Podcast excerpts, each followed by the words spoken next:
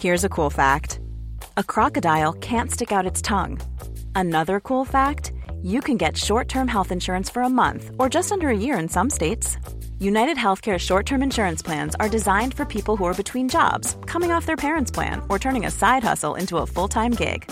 Underwritten by Golden Rule Insurance Company, they offer flexible, budget friendly coverage with access to a nationwide network of doctors and hospitals. Get more cool facts about United Healthcare short term plans at uh1.com. Ahora inicia A la Una con Salvador García Soto. A la Una. Donde la información fluye, el análisis se explica y la radio te acompaña.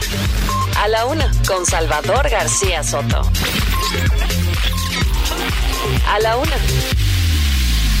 Comenzamos.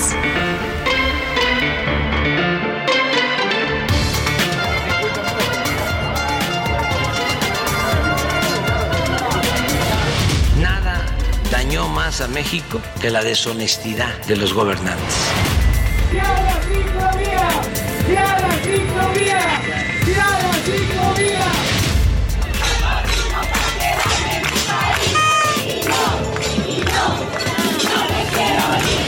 Ojalá y algún día se hagan públicas también las comunicaciones que he tenido con los presidentes de Morena, por ejemplo.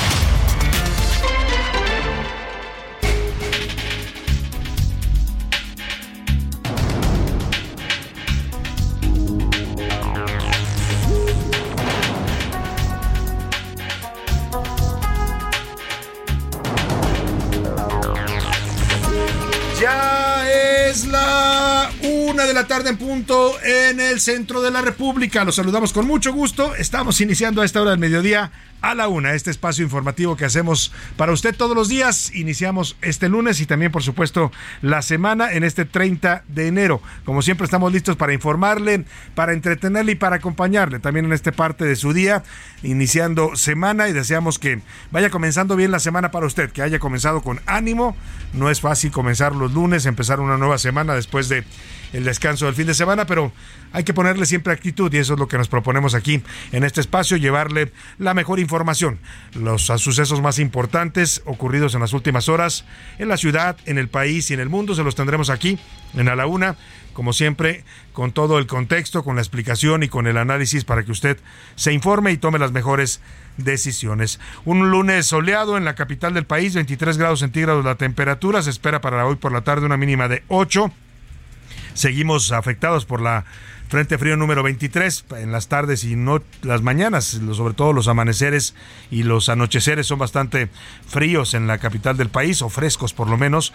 Y bueno, vamos a estar llevándole todos los temas importantes en estas siguientes dos horas. Saludo con gusto a toda la gente que nos sintoniza en la República Mexicana, a todas las ciudades donde se escucha el Heraldo Radio. Mandamos saludos afectuosos, por supuesto, a toda la gente que nos escucha aquí en el Valle de México, en esta noble y leal Ciudad de México y su zona conurbada, a través de nuestra frecuencia central en 98 8.5 de su FM. Desde aquí, desde estos estudios del Heraldo Radio que se ubican en la Avenida de los Insurgentes Sur 1271, aquí a la altura de la Colonia del Valle.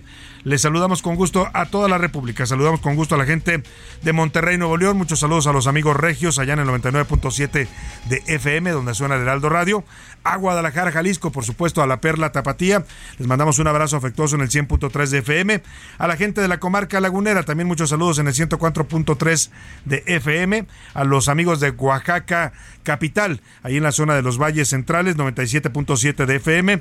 En el istmo de Tehuantepec, también en el territorio de Oaxaca, pero ya en la zona costera del istmo. Mandamos saludos al, en el 106.5 de FM. Y en Tampico, Tamaulipas, saludamos a todos los amigos tan pequeños que nos escuchan también en Ciudad Madero y en, y en Altamira.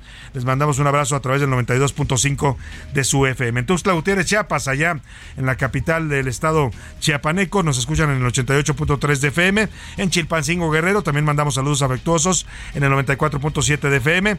Igual que en Yucatán, Veracruz, donde el Heraldo Radio suena a través de la señal del 96.9 de FM.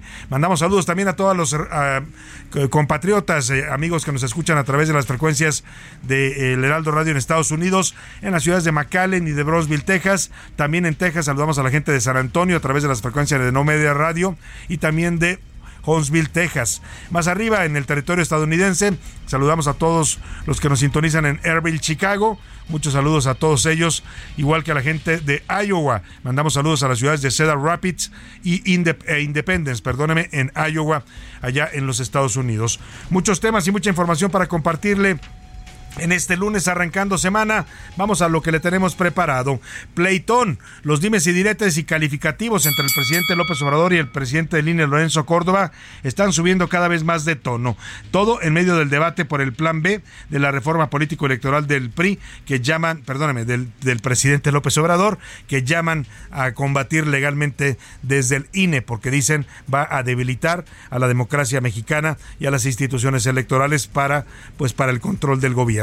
Y nueva propuesta este mediodía en el Poliforum de la Ciudad de México fue presentado el colectivo México, el México, el eh, colectivo México se llama o Colectivo, se hacen llamar eh, un punto de partida. Presentaron un proyecto interesante para un, una nueva visión de país. Proponen un país de futuro, un país que comience ya a detener la polarización, la ingobernabilidad, los problemas que nadie resuelve para pensar en un país de futuro para las nuevas generaciones, atender problemas de salud, de educación, de empleo, de seguridad, de todo lo que tiene que ver con las necesidades básicas de los mexicanos que hoy están, estamos desprovistos de estos servicios y de estas necesidades. Eh, interesante el grupo, lo encabezan eh, académicos, políticos, rectores de la UNAM, eh, algunos personajes también conocidos como el ingeniero Cuauhtémoc Cárdenas, el rector José Narro, que es además colaborador de este espacio, el constitucionalista Diego Valadez, activistas de la sociedad civil, muchos jóvenes vi en esta presentación, tuve el gusto de estar presente hace un rato allí en, en el World Trade Center donde se llevó a cabo la presentación y le voy a tener todos los detalles de esta nueva, nuevo, nueva visión de país que presenta México Colectivo. Incluso invitan a participar a toda la gente. Le voy a decir cómo puede usted sumarse a este movimiento que lo que busca es pues un proyecto de país que no dependa de partidos, de candidatos, de corcholatas, ni de visiones ideológicas, sino de las necesidades reales de los mexicanos. Y cochinotes, México se ha quedado corto en la reducción de la emisión de gas metano, de acuerdo con el Observatorio Mexicano de Emisiones de Metano nuestro país está quedando muy por abajo de las metas que se propuso y que aceptó en la cumbre climática para reducir las emisiones de este gas letal para la atmósfera del planeta. ¿Y qué perros? En Oaxaca la diputada local por Morena, Reina Victoria, está proponiendo una ley para que se cree y se registre un padrón de todos aquellos que tengan lo que ella llama perros peligrosos, así los denominó. Esto después de que ha habido una serie de ataques en que se han dado sobre todo en la capital de Oaxaca, de algunas razas de perros que han atacado a seres humanos. En la segunda hora le voy a presentar un reportaje especial de David Fuentes, también en otro tema, sobre el crimen organizado, cómo se ha adueñado ya de las zonas montañosas protegidas como el pico de Orizaba, el paso de Cortés o las faldas del volcán igual Se camuflan como ejidatarios y después a puntas de armas largas se apropian de terrenos y talan ilegalmente todas estas zonas boscosas de México. Un interesante reportaje que nos trae David Fuentes sobre esta problemática que habla también de un país que ha abandonado sus recursos naturales. En los deportes, los sobrevivientes, los jefes de Kansas City se van a enfrentar a las Águilas de Filadelfia en el Super Bowl número 57. Ya se definen los dos finalistas de la NFL. Además, amenazas y chantajes. La directora de la CONADE, Ana Gabriela Guevara, firme en su postura de condicionar apoyos a nadadores que no se sometan a la presidencia anterior de la Federación Mexicana de Natación. Nos va a contar Oscar Mota de este escándalo porque se revelaron en la revista Proceso audios de una plática que tuvo Ana Gabriela Guevara con los directivos de la Federación de Natación, en los que dice que hay que castigar a los deportistas que no se disciplinen. En el entretenimiento, Anaí Arriaga, perdónenme, nos va a contar sobre el fallecimiento de Lisa Loring. Fue la primera Merlina de la familia Adams, ahora que está tan de moda este personaje. Bueno, pues nos va a contar quién fue la primera actriz que le dio vida a este personaje de la familia Adams. Nos hablará también de la boda de Mark Anthony. Se casó el señor Mark Anthony a todo lujo y con mucho, mucho, mucho ritmo de salsa. Por supuesto que es la música que él hace y hace bastante bien. Estuvo presente J. Lowe, por cierto, ¿eh? eso se llama ser civilizados. La ex esposa estuvo presente e invitada a la boda. Y bueno, vamos a tener muchos temas, como ve, importantes todos ellos, variados, de temáticas distintas, de tópicos diferentes, para irlos comentando, para irlos para irle informando y también para que usted vaya opinando y debatiendo con nosotros de los temas que tienen que ver con la agenda pública de este país. Para eso le hago las preguntas de este lunes. En A la Una te escuchamos. Tú haces este programa. Esta es la opinión de hoy.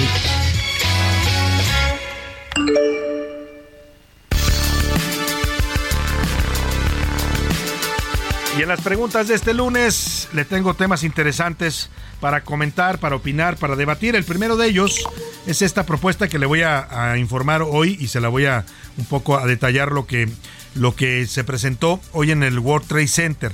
Es eh, un grupo de académicos, activistas sociales y políticos, todos ellos sin partido. Bueno, algunos pertenecen a algunos partidos, pero no se, no se presentan como partidos, sino como gente de la sociedad civil.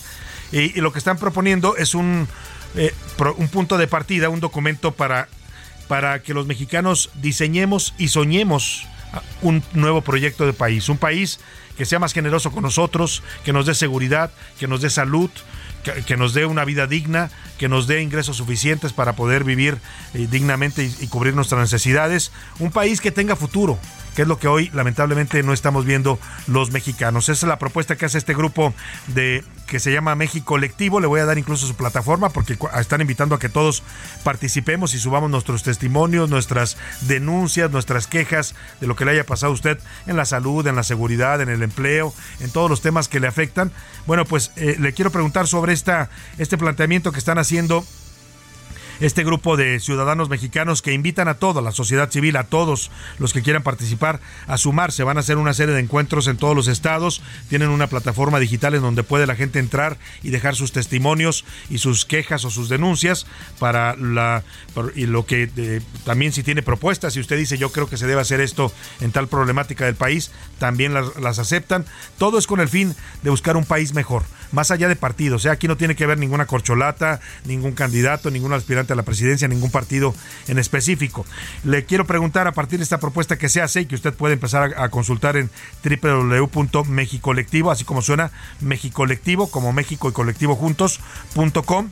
Le quiero preguntar, ¿usted ¿qué, ¿quién cree que debe y puede lograr este país cambie y sea mejor? Porque nos quejamos todos los días los mexicanos, pero cuando nos invitan a participar en algo para mejorar el país, pensamos, pues que no, que eso no es nuestra responsabilidad, ¿no? Que para eso está el gobierno. Yo le quiero preguntar, ¿este país puede cambiar? Y si puede cambiar, ¿de quién depende que cambie? Que cambie, por supuesto, para mejorar y para bien. Le doy tres opciones para que me conteste. Depende del gobierno y los políticos, para eso se les contrata. O el cambio lo tiene que hacer la sociedad civil, es la única que puede cambiar a este país. O de plano, México está estancado y con visión de pasado. El segundo tema que le pongo sobre la mesa, mañana terminamos el mes de enero, por fin. Decían en las redes sociales que enero parecía traer 145 días, ¿no? Ya termínate enero, por favor, que ha sido tan pesado, con datos de inflación del 8%, con aumento en los productos alimenticios. Ya nos decía José Luis Sánchez la semana pasada, el huevo entre 30 y 50%, los aumentos, la tortilla también se ha disparado en sus precios. En fin, están subiendo todas las verduras, las frutas. Ahora también los servicios empiezan a subir, ¿eh? Ya si va usted a algún, al cine, al teatro, todos los precios están aumentando, ¿no? Los transportes también. O sea, es una carestía desbordada la que estamos viviendo los mexicanos, una inflación totalmente cerrada. Le llamamos la cuesta de enero, pero a mí me parece que esta más que cuesta fue como, pues, ¿qué le parece el Everest de enero, no? Porque ha sido bastante difícil cerrar este mes que ya terminamos el día de mañana. Y yo le quiero preguntar, ¿usted cómo sintió este mes de enero, por supuesto hablando de la situación económica, la carestía, la inflación, la cuesta de enero. Le doy tres opciones para que me conteste. Lo sentí pesadísimo, las deudas me agobian y me presionan, no me, no me está alcanzando el dinero y eso es muy estresante. O de plano, lo he estado tranquilo, yo no he sentido que esté mm, más grave la crisis económica o la inflación. O de plano, yo ya tengo por lo menos dos años que no puedo salir de esta crisis desde que golpeó la pandemia. El último tema que le pongo sobre la mesa tiene que ver con esta propuesta que está surgiendo desde Oaxaca. La semana pasada se reportaron algunos eh, casos de ataques de perros, eh, perros que eran mascotas pues de alguna persona que se les soltaron y que atacaron a seres humanos. Fue un caso de un pitbull y un boxer. Uno de ellos atacó a un adulto mayor provocándole lesiones graves. Y sobre esta, sobre esta problemática sale una diputada de Morena allá en Oaxaca, en el Congreso local que se llama Reina Victoria, y dice que hay que crear un padrón para catalogar a los perros peligrosos. O sea que si usted tiene un, cierto tipo de raza de perro, lo debe registrar. La propuesta es por ahora allá en Oaxaca. Es decir, yo tengo un pitbull y es peligroso y tiene que saberse sus datos, quién lo tiene, cómo lo tiene, cómo lo cuida, etcétera. O no sé, un boxer, un Doberman, la, un Rottweiler, los perros, las razas que la gente asocia como violentos, que no lo son en muchos casos necesariamente, ¿eh? depende mucho de la circunstancia y de la forma en que se les entrene y se les eduque. Pero bueno, es la propuesta de la diputada. Yo le quiero preguntar si usted piensa que se deben promover este tipo de medidas para controlar a las mascotas y evitar ataques a seres humanos. Eh, sí, yo creo que sí se deben hacer porque hay razas que son más agresivas. No, las mascotas mm, son animales y tienen instintos, pero si son debidamente cuidadas no tienen por qué agredir a nadie. O de plano, la responsabilidad es de los dueños que siempre deben vigilar a sus mascotas y sobre todo cuando las saquen a pasear las deben traer con correa para que no puedan atacar a ninguna persona, es decir, controlados las mascotas. Los números para que nos marque, ahí están los temas para opinar, comentar y debatir en este lunes, 5518 41 51 99. Ya sabe que nos puede hacer llegar sus opiniones a través de mensajes de texto o de voz. Eso usted lo decide. Aquí lo que le garantizamos todos es que su opinión siempre va a contar y siempre también la escuchará al aire. Y ahora sí, vamos a resumen de noticias, porque esto como el lunes y como la y como la semana, por supuesto, y los últimos días de enero ya comenzaron. Patean el bote. La Conagua volvió a reprogramar la construcción de la línea 3 del servicio Kutsamala. Ahora puso como el 30 de abril la nueva fecha de inicio de construcción. Récord. Durante 2022, México gastó 17.750 millones de dólares en la compra de granos en el extranjero, lo que representa un 18% más respecto al 2021. Buenos vecinos. Este domingo comenzó el registro de proyectos del presupuesto participativo de los años 2023 y 2024. El registro de ideas terminará el próximo 7 de marzo. Continuidad. La Asamblea de la Confederación de Cámaras Industriales reelegirá a José Abugaber como presidente del organismo para el periodo 2023-2024. Violencia. Un joven palestino de 13 años abrió fuego este sábado en Jerusalén Oriental e hirió a dos personas. Una de la tarde con 16 minutos. Vamos a la información en este lunes. Este mediodía le platicaba en el edificio del World Trade Center de la Ciudad de México, en uno de sus salones, fue presentado México Colectivo, así se hace llamar, punto de partida. Es una agrupación de ciudadanos muchos de ellos provienen de la academia, hay rectores de la UNAM, exdirectores del Politécnico, hay dirigentes de, la sociedad civil, por ejemplo, estuvo una eh, chica de colectivos feministas, hay jóvenes que están que les llaman ahora prospectistas, es decir, que se dedican a planear o a imaginar el futuro. Hay una infinidad, una gama interesantísima de la sociedad mexicana. Hay también algunos políticos que van eh, sin partido, ¿no? Está Cuauhtémoc Cárdenas, está Dante Delgado, está Francisco Labastida, están los exrectores de la UNAM, José Narro y el señor Francisco Barnés, eh, hay eh, eh, dirigentes de la sociedad civil como Lourdes Moreno, hay muchas, muchas personalidades interesantes y aquí lo, lo, importante más allá de los nombres es lo que están proponiendo. Lo que proponen ellos es rediseñar el proyecto de país. Parten de que el país está en estos momentos en condiciones delicadas de ingobernabilidad, que estamos en un país dividido y polarizado por nuestras ideas políticas, que estamos retrocediendo en indicadores básicos para los mexicanos en la salud, en la calidad de los servicios de salud, en la educación, en la violencia, la inseguridad, en los niveles de ingresos para los mexicanos, en el empleo.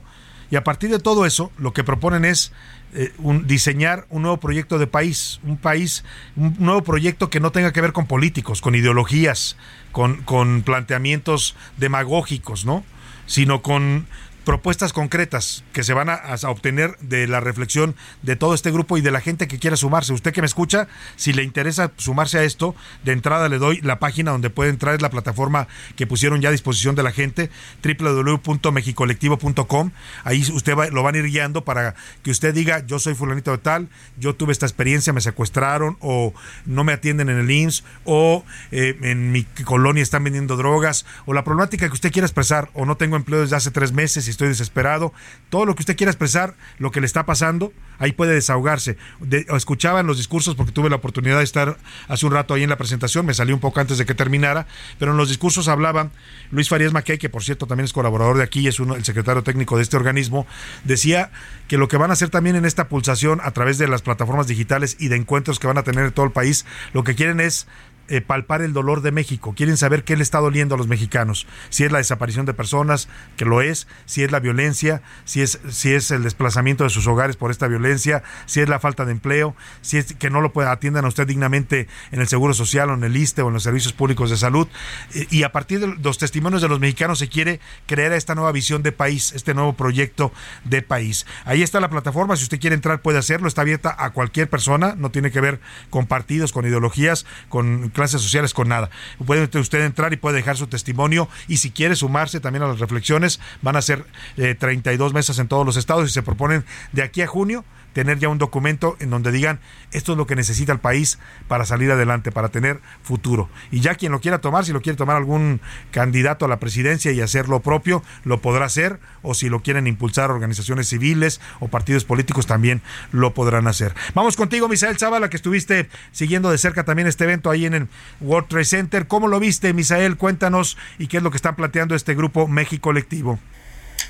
Salvador, buenas tardes, te saludo, saludo también al auditorio. Efectivamente, pues ciudadanos, deportistas, incluso medallistas olímpicos, científicos, pero también líderes políticos y empresariales, así como ex candidatos presidenciales, dieron vida hoy a la organización apartidista México Colectivo, un punto de encuentro para los mexicanos. Este colectivo busca convocar a un diálogo, Salvador, eh, sobre todo nacional y ciudadano, con la finalidad de conformar un proyecto con una nueva visión de país el cual será presentado a todos los candidatos presidenciales y también a los partidos políticos rumbo al 2024 aunque sí participan políticos principalmente de Movimiento Ciudadano, la base del colectivo lo encabezan los ex candidatos presidenciales Cuauhtémoc Cárdenas Solórzano y también Francisco Labastida Ochoa, quienes realizaron ya un anteproyecto junto a Carlos Salazar, así como Clara Husitmat y también Patricia Mercado, donde también participó Diego Valadez y Dante Delgado para, bueno, precisamente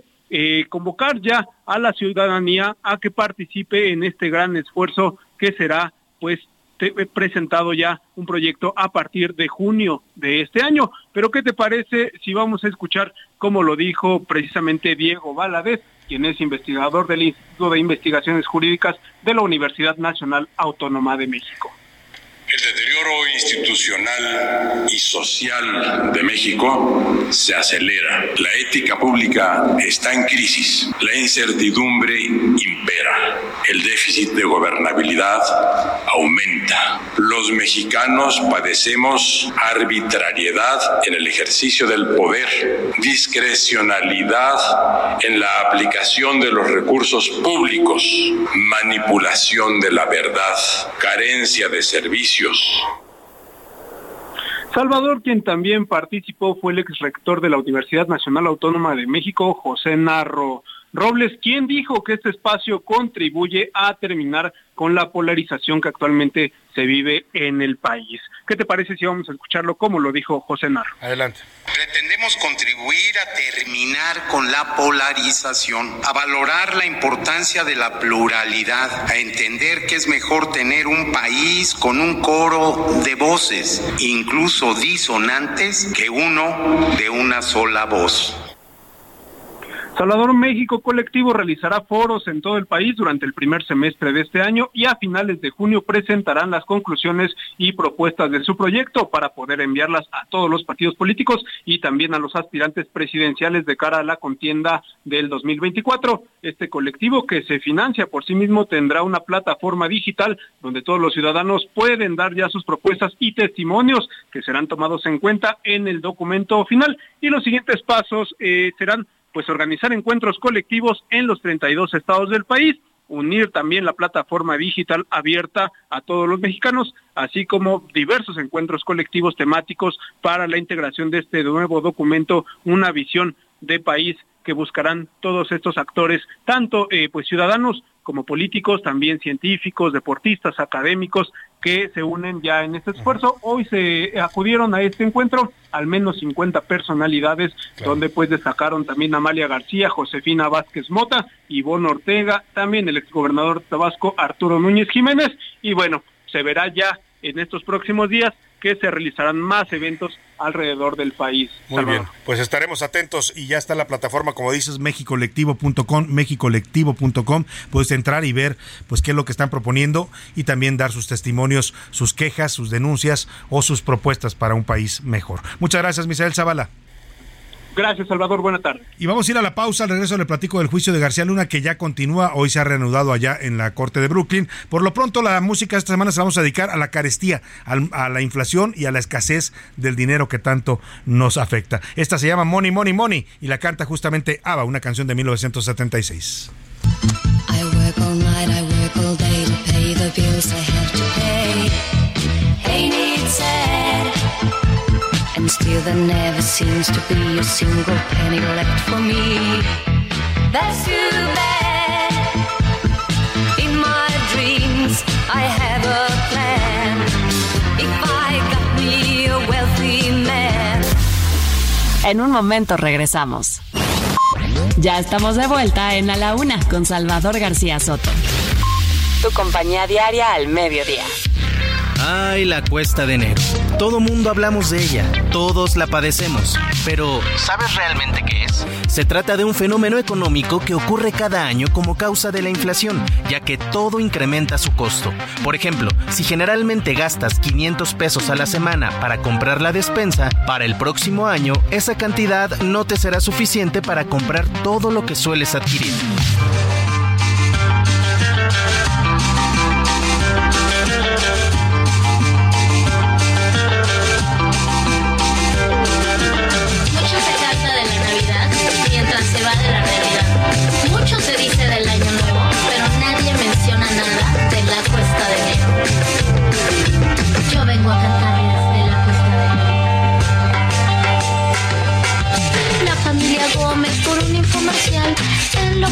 Enloquecieron y fueron a comprar una bicicleta y una lavadora.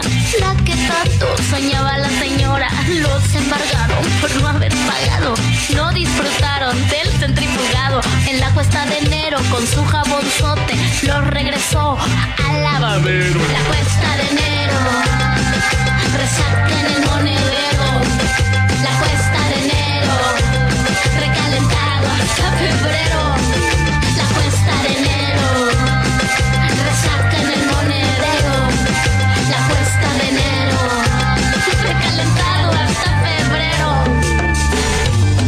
La tarde con 31 minutos al ritmo de esta cumbia de Amandititita del año 2008, pues estamos despidiendo esta semana a la cuesta de enero. Ya se acaba enero, le queda un día, bueno, hoy y mañana 31, así es que vamos a despedirlo ya, que se termine por favor enero y también no sé si la cuesta de enero se va a terminar, ¿eh? va a terminar el mes, pero yo creo que vamos a seguir todavía padeciendo los efectos de la inflación, la carestía y bueno, la problemática que nos sigue afectando tanto a nivel exterior como interno también, porque aquí no solo son lo que está pasando en Ucrania, lo que nos ha golpeado con la inflación, también las problemáticas internas, la falta de seguridad, los robos al transporte, los robos a los productores de muchos alimentos que lo traducen en el aumento de precios, en fin es la cuesta de enero y le decimos adiós esta semana. Hoy y mañana estaremos despidiendo al mes de enero con música que habla de esta situación que bien describe a Manditita en esta canción, La resaca en el monedero. Seguimos con más a la La cuesta de enero, resaca en el monedero.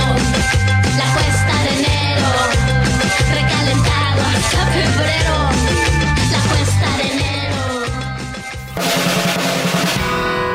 La rima de Valdés o de Valdés la rima. Qué falta de educación de la que fue secretaria, que no anda tan solidaria, pues por su declaración, y es que está medio perrón, pues dice confía en el INE, aguas y que se encamine del lado contra Obrador. Pero agarre ese señor, otro tema la define. Pues se dice por ahí, ya sabe usted, gente abliche, que por más que se encapriche, lo tenemos que decir, un desfalco y a que sí es por cientos de millones en la SEP. ¡Ay, qué cabñones! Pues volvió a salir refina. ¿De quién hablo? De Delfina. Ni le quitas ni le pones. Ya veremos ahí qué pasa, quién resulta responsable. Quien quiera hablar, pues que hable. La corrupción nos rebasa. Con las manos en la masa a ver si agarran ladrones. Pero antes de las elecciones del Estado, no sean gachos, porque luego en el gabacho los juicios son más pelones. A la una, con Salvador García Soto. Una de la tarde con 34 minutos. Hablaba Héctor Valdés en su rima. Le mando un abrazo al gran maestro Héctor Valdés eh, de esta desval, de desvío de millonario de recursos que se detectó en la Secretaría de Educación Pública en la gestión de Delfina Gómez. Ha estado circulando en redes sociales esta información. Y bueno, justo cuando la maestra Delfina empieza su precampaña en el Estado de México. Ya escuchamos hace rato incluso spots donde se presenta, dice soy Delfina y voy a, acabar con la corrupción en el Estado de México. Bueno, pues vamos a ver cómo le hace, porque efectivamente se está dando a conocer esta información del desvío que se registró en la SEP, pero también además lo que trae ella cargando, que son estos descuentos ilegales que les aplicaba a los trabajadores cuando fue eh, presidenta municipal de Texcoco, ¿no? que les quitaban parte de su sueldo para financiar el movimiento de López Obrador. La, la, el Tribunal Electoral del Poder Judicial de la Federación calificó esto como un delito electoral. De ahí que muchos digan, Delfina es una delincuente electoral, pero eso les ofende mucho que se diga. Pues no lo decimos nosotros, lo dijeron los magistrados del Tribunal Electoral. ¿De qué se trata este desvío que comentaba Héctor Valdés? José Luis Sánchez, ¿cómo estás? Salvador, buenas tardes, buena tarde al auditorio, buen lunes. Bueno, se trata de un documento que habría hecho público la Auditoría Superior de la Federación, en el que destaca un, un, un desvío de 830 millones de pesos cuando la secretaria, entonces secretaria de Educación Delfina Gómez, se encontraba a cargo de esta dependencia. De acuerdo con la Auditoría Superior de la Federación, durante esta gestión, eh, en la dependencia hubo gastos excedentes en sueldos, en prestaciones y en estímulos autorizados y además en salarios y plazas en categorías no consideradas según este documento de la Auditoría Superior Salvador. ¿Se refiere al año 2021? 830 millones, de, así es, en la cuenta, la cuenta pública, pública 2021. del 2021. Ahora hay que decir que esas, esa cantidad todavía tendrán que, eh, esa, digamos, está observada por la auditoría, dice que exacto. encontró esa irregularidad, pero si la SEP demuestra dónde fue ese dinero, pues ahí queda el asunto, ¿no? Pero si no lo demuestra, pues entonces sí se puede incluso proceder penalmente por este presunto desvío que está detectando la Auditoría Superior de la Federación. Gracias, José Luis. Gracias, Salvador. Oye, vamos rápidamente a otros temas. Ya se está reanudando el día de hoy allá en la Corte Federal del Este de Nueva York, en la eh, zona de Brooklyn, eh, el juicio en contra de Genaro García Luna, este juicio que tan, tan preocupado tiene el- y ocupado al presidente, ¿no? Que se está difundiendo y divulgando porque dice que es muy importante que estemos enterados. Bueno, pues sí, sí es importante, pero tampoco es como para, eh, no es más importante que digamos que la falta de medicamentos, ¿no? Que hay en los hospitales públicos, que la violencia que está asfixiando a los mexicanos, eh, todo lo que nos está pasando, la carestía, la inflación, eso es más importante, creo yo. Sí, el juicio hay que informarlo y hay que darle a conocer lo que está pasando con este personaje siniestro que fue García Luna en el sexenio calderonista, pero eso no, no es para usarse como un distractor de los problemas. En todo caso, en la audiencia de hoy, el narcotraficante Oscar Nava Valencia, apodado El Lobo, que fue condenado en Estados Unidos por tráfico de droga, presentó su testimonio, lo fue llamado por supuesto al estrado por la fiscalía, la que acusa a García Luna, y dijo, dijo eh, el señor Oscar Nava Valencia que le hizo un pago de sobornos al exfuncionario calderonista. Aseguró que le entregó 10 millones de dólares en sobornos para a cambio de protección para el cártel de Sinaloa. Además comentó que en 2006 contribuyó con 2.5 millones de dólares para una cooperacha dice, de líderes del cártel de Sinaloa para pagarle a García Luna por protección e información de las de los cárteles rivales. Arturo Ángel nos platica desde allá, desde la ciudad de Nueva York, ha estado cubriendo y ha hecho una espléndida cobertura Arturo Ángel para su sitio Notitia Criminis y también para afortunadamente nos haya hecho llegar estos estos enlaces especiales para a la una. ¿Qué tal Arturo? Cuéntanos lo que está transcurriendo el día de hoy lunes en la reanudación del juicio de García Luna. Buenas tardes. Hola, ¿cómo están? Pues estamos ya en esta tercera semana del juicio que se sigue aquí en Brooklyn en contra de Genaro García Luna. Eh, tercera semana del juicio, segunda semana de presentación de ya de alegatos y testimonios, ¿no? Porque hay que recordar que la primera semana fue la selección del jurado. El día de hoy se ha centrado en el testigo presentado por la fiscalía, que es este señor llamado Oscar Nava Valencia, alias el Lobo Valencia quien fue uno de los líderes del llamado cártel del milenio, por cierto, antecesor del cártel Jalisco Nueva Generación. El cártel del milenio era uno de los socios del cártel de Sinaloa. No hay que recordar que el cártel de Sinaloa siempre a principios de siglo, durante buena parte del 2000 al 2010, pues era un, un, una, organización, organización muy poderosa porque estaba tenía aliados como el cártel de los Valencia, como los Beltrán Leiva, entre otros, ¿no? Y lo que ha dicho Nava Valencia es que Él pagó eh, sobornos a Genaro García Luna directamente, dice que le pagó en 2007 10 millones de dólares para que le ayudara a liberar un cargamento de cocaína que había sido retenido en, en, el puerto de, Manzanillo, Colima. Finalmente no se pudo liberar, por cierto, el cargamento se perdió en esas 10 toneladas. También el Arturo Beltrán Leiva perdió otras 10 toneladas de cocaína. Fue un aseguramiento récord en aquel tiempo eh, hecho por las autoridades de México de 20 toneladas de cocaína, pero, y esto es lo relevante, narra Nava Valencia que un mes después de ese aseguramiento en octubre del 2007 se reunieron en una casa de Cuernavaca con, personalmente con Genaro García Luna, un encuentro arreglado por Arturo Beltrán Leiva, quien pidió en la reunión con él, pues para saber qué había sucedido, porque la droga venía de Colombia y era y los colombianos estaban muy enojados, ¿no?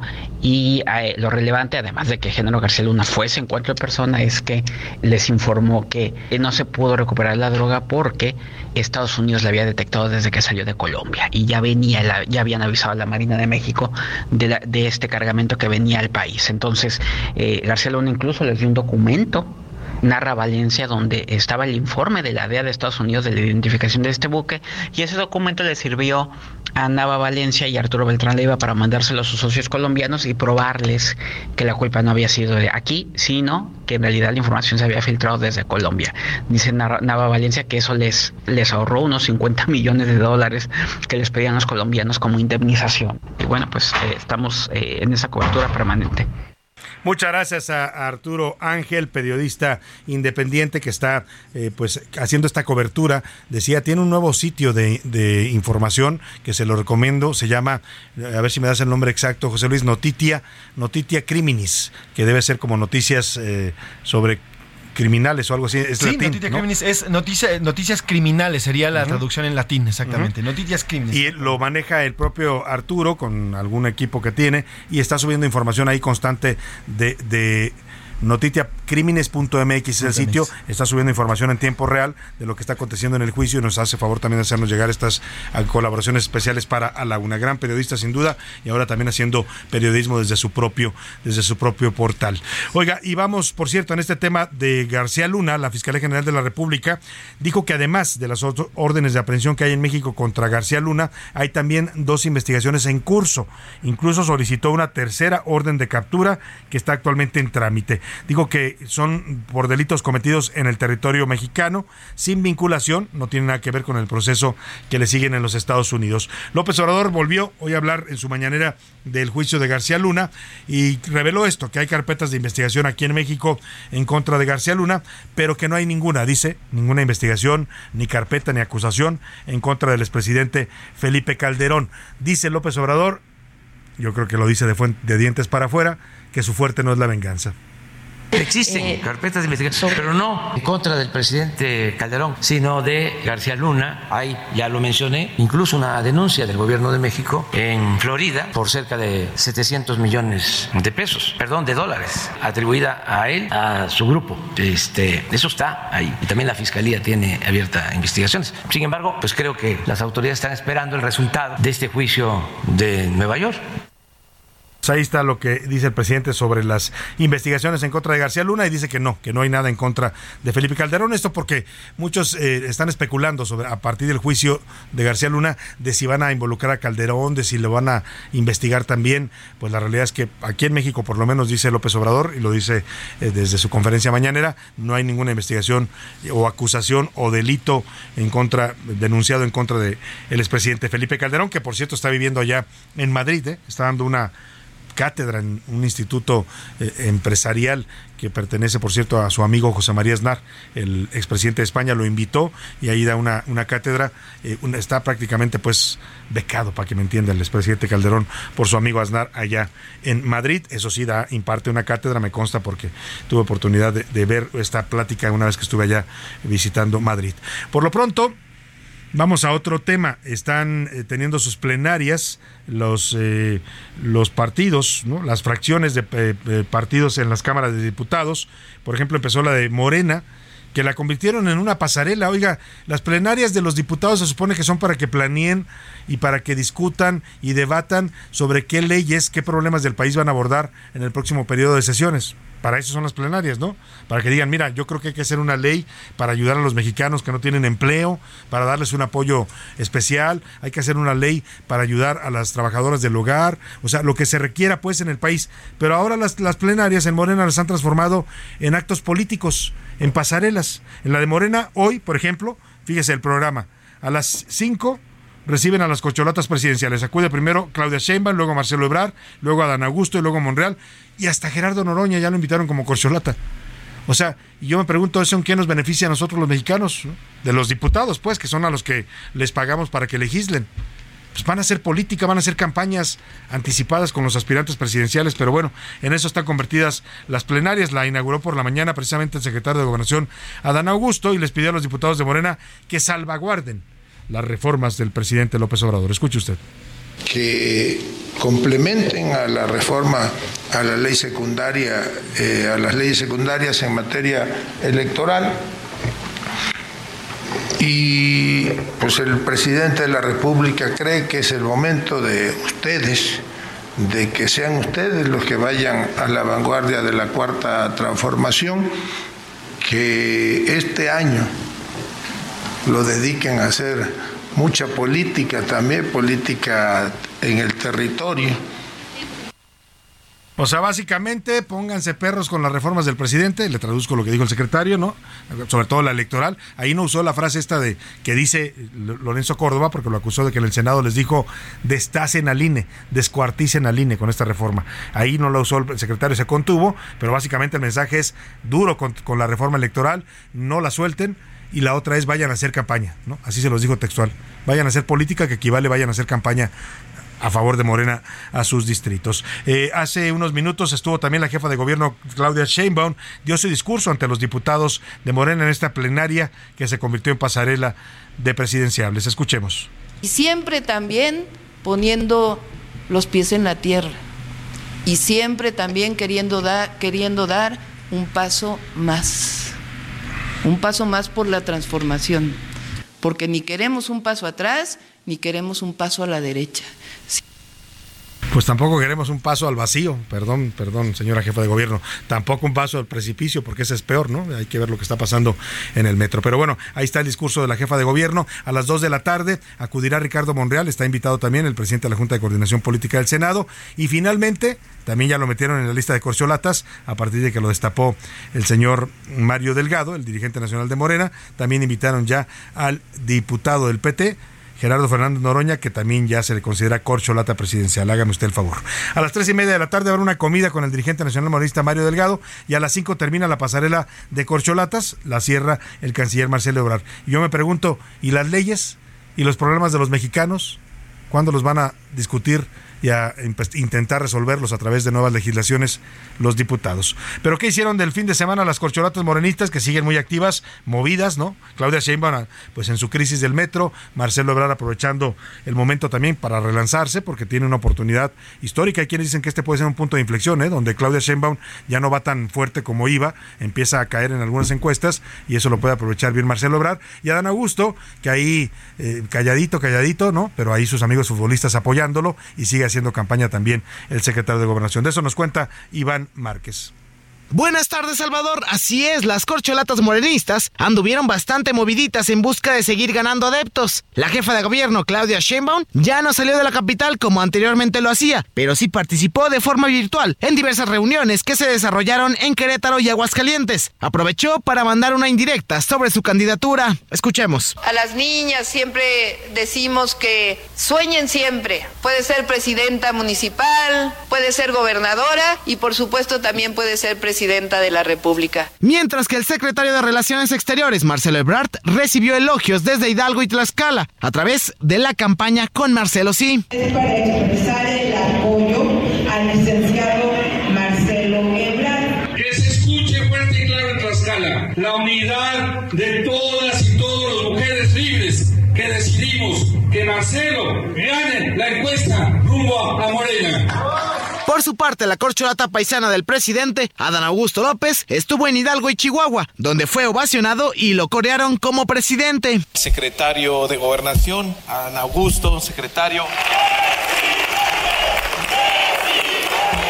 Por otro lado, Ricardo Monreal no se quedó atrás. Tomó protesta a 300 representantes distritales y 32 comités estatales. Pidió a sus seguidores defender su proyecto, aunque también lanzó una canción de ska.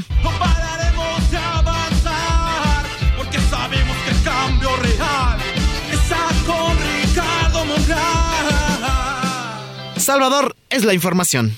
Bueno, pues así están las corcholatas desatadas, ¿eh? Ya la ley y lo, que diga la ley sobre actos anticipados de campaña o el uso de recursos públicos no les importa. Ya ellos están decididos a pues seguirse promocionando en su imagen ¿no? Algún, del caso de Claudia Sheinbaum, pues tuvo que meter un poco de freno, ya no está viajando a los estados como lo hacía los fines de semana, después que le pasó la tragedia del metro, pero sigue enlazándose en estos discursos virtuales, finalmente también haciendo propaganda a favor de su imagen, como lo están haciendo todos, todos ellos. Y mire, los perredistas también tuvieron, la fracción del PRD en la Cámara de Diputados, su sesión plenaria eh, de diputados y senadores, la hicieron conjunta y se llevó a cabo el fin del sábado pasado en Ixtapan de la Sal, allá en el Estado de México. Estuvieron discutiendo los temas que van a impulsar en su agenda legislativa. Y el domingo, pues como ya todo está, digamos, ligado a la sucesión, ¿no? Si los morenistas ya andan en campaña, pues los otros partidos no se quieren quedar atrás. Y Jesús Zambrano, el dirigente nacional de del PRD, perdóneme, en el, el, domingo, en una entrevista en su sede nacional, en la sede nacional perredista, destapó a Miguel Ángel Mancera, ex jefe de gobierno y actual coordinador de los senadores del PRD, como su posible candidato presidencial. Escuche usted. Tenemos a dos compañeros eh, prominentes, importantes, que el día de ayer eh, me dijeron allá en la reunión de los grupos parlamentarios en Iztapan de la Sal que están dispuestos a caminar y a sujetarse a un método. Uno lo ha estado haciendo abiertamente, el compañero exgobernador de Michoacán, Silvano Aureoles, y el día de ayer el coordinador de los senadores del PRD, Miguel Ángel Mancera, nos manifestó su disposición a empezar también a desplegarse. Pues ahí está, dice Zambrano que ya levantó la mano Mancera y pues ya lo ponen también en la lista de presidenciables del PRD. Vamos a hablar con él más adelante, por cierto, a las 2.15 para saber pues esta aspiración que está haciendo pública en medio de un contexto complicado, ¿eh? porque todavía Mancera tiene investigaciones pendientes en su, su gestión en el actual gobierno de Claudia Sheinbaum. Han hablado de desvíos millonarios del famoso cártel inmobiliario, ¿no? en el que involucran también al jefe, ex jefe de gobierno, o han hablado, por ejemplo, cuando dijo Claudia Sheinbaum de una pandilla de delincuentes, ¿no? refiriéndose a los colaboradores cercanos del señor Mancera. Vamos a platicar con él sobre esta aspiración que hace pública. También los panistas tuvieron su plenaria de senadores. Dijeron que se trata, su objetivo en este próximo periodo es impedir que se apruebe la reforma electoral en, que se va a discutir en este periodo de sesiones que empieza eh, pues ya el miércoles, el primero de febrero. Julen Rementería, quien es coordinador de los panistas en el Senado, dijo que se debe avalar eh, que de avalarse esta reforma, o sea, lo que falta de aprobar en el Senado, que son cuatro, cuatro reformas secundarias, van al Senado, los panistas en el Senado irían a impugnar ante la Suprema Corte de Justicia de la Nación.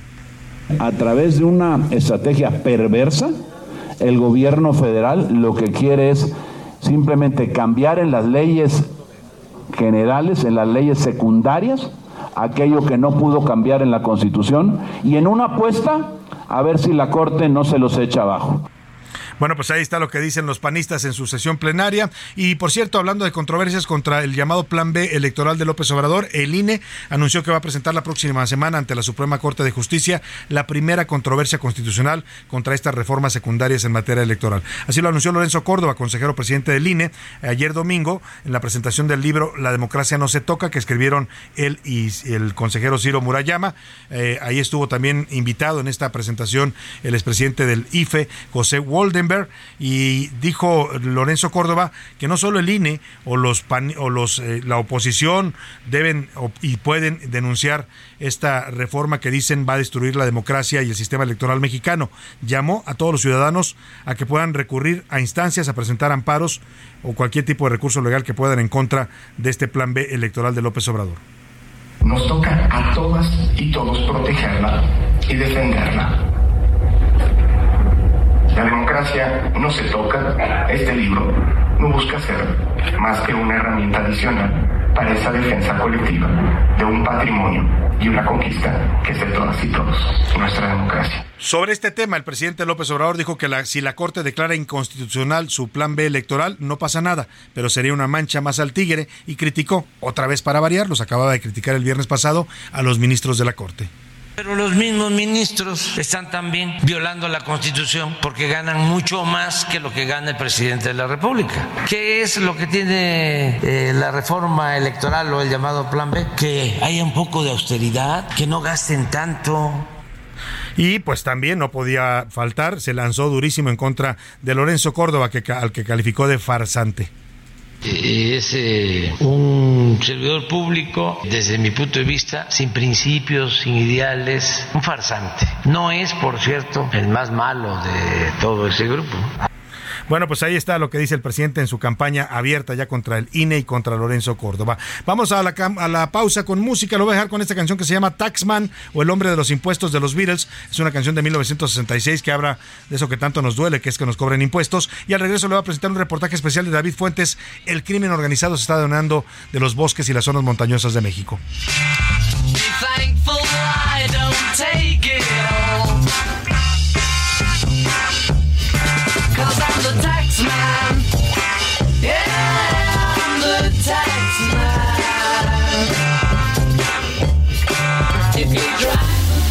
En un momento regresamos.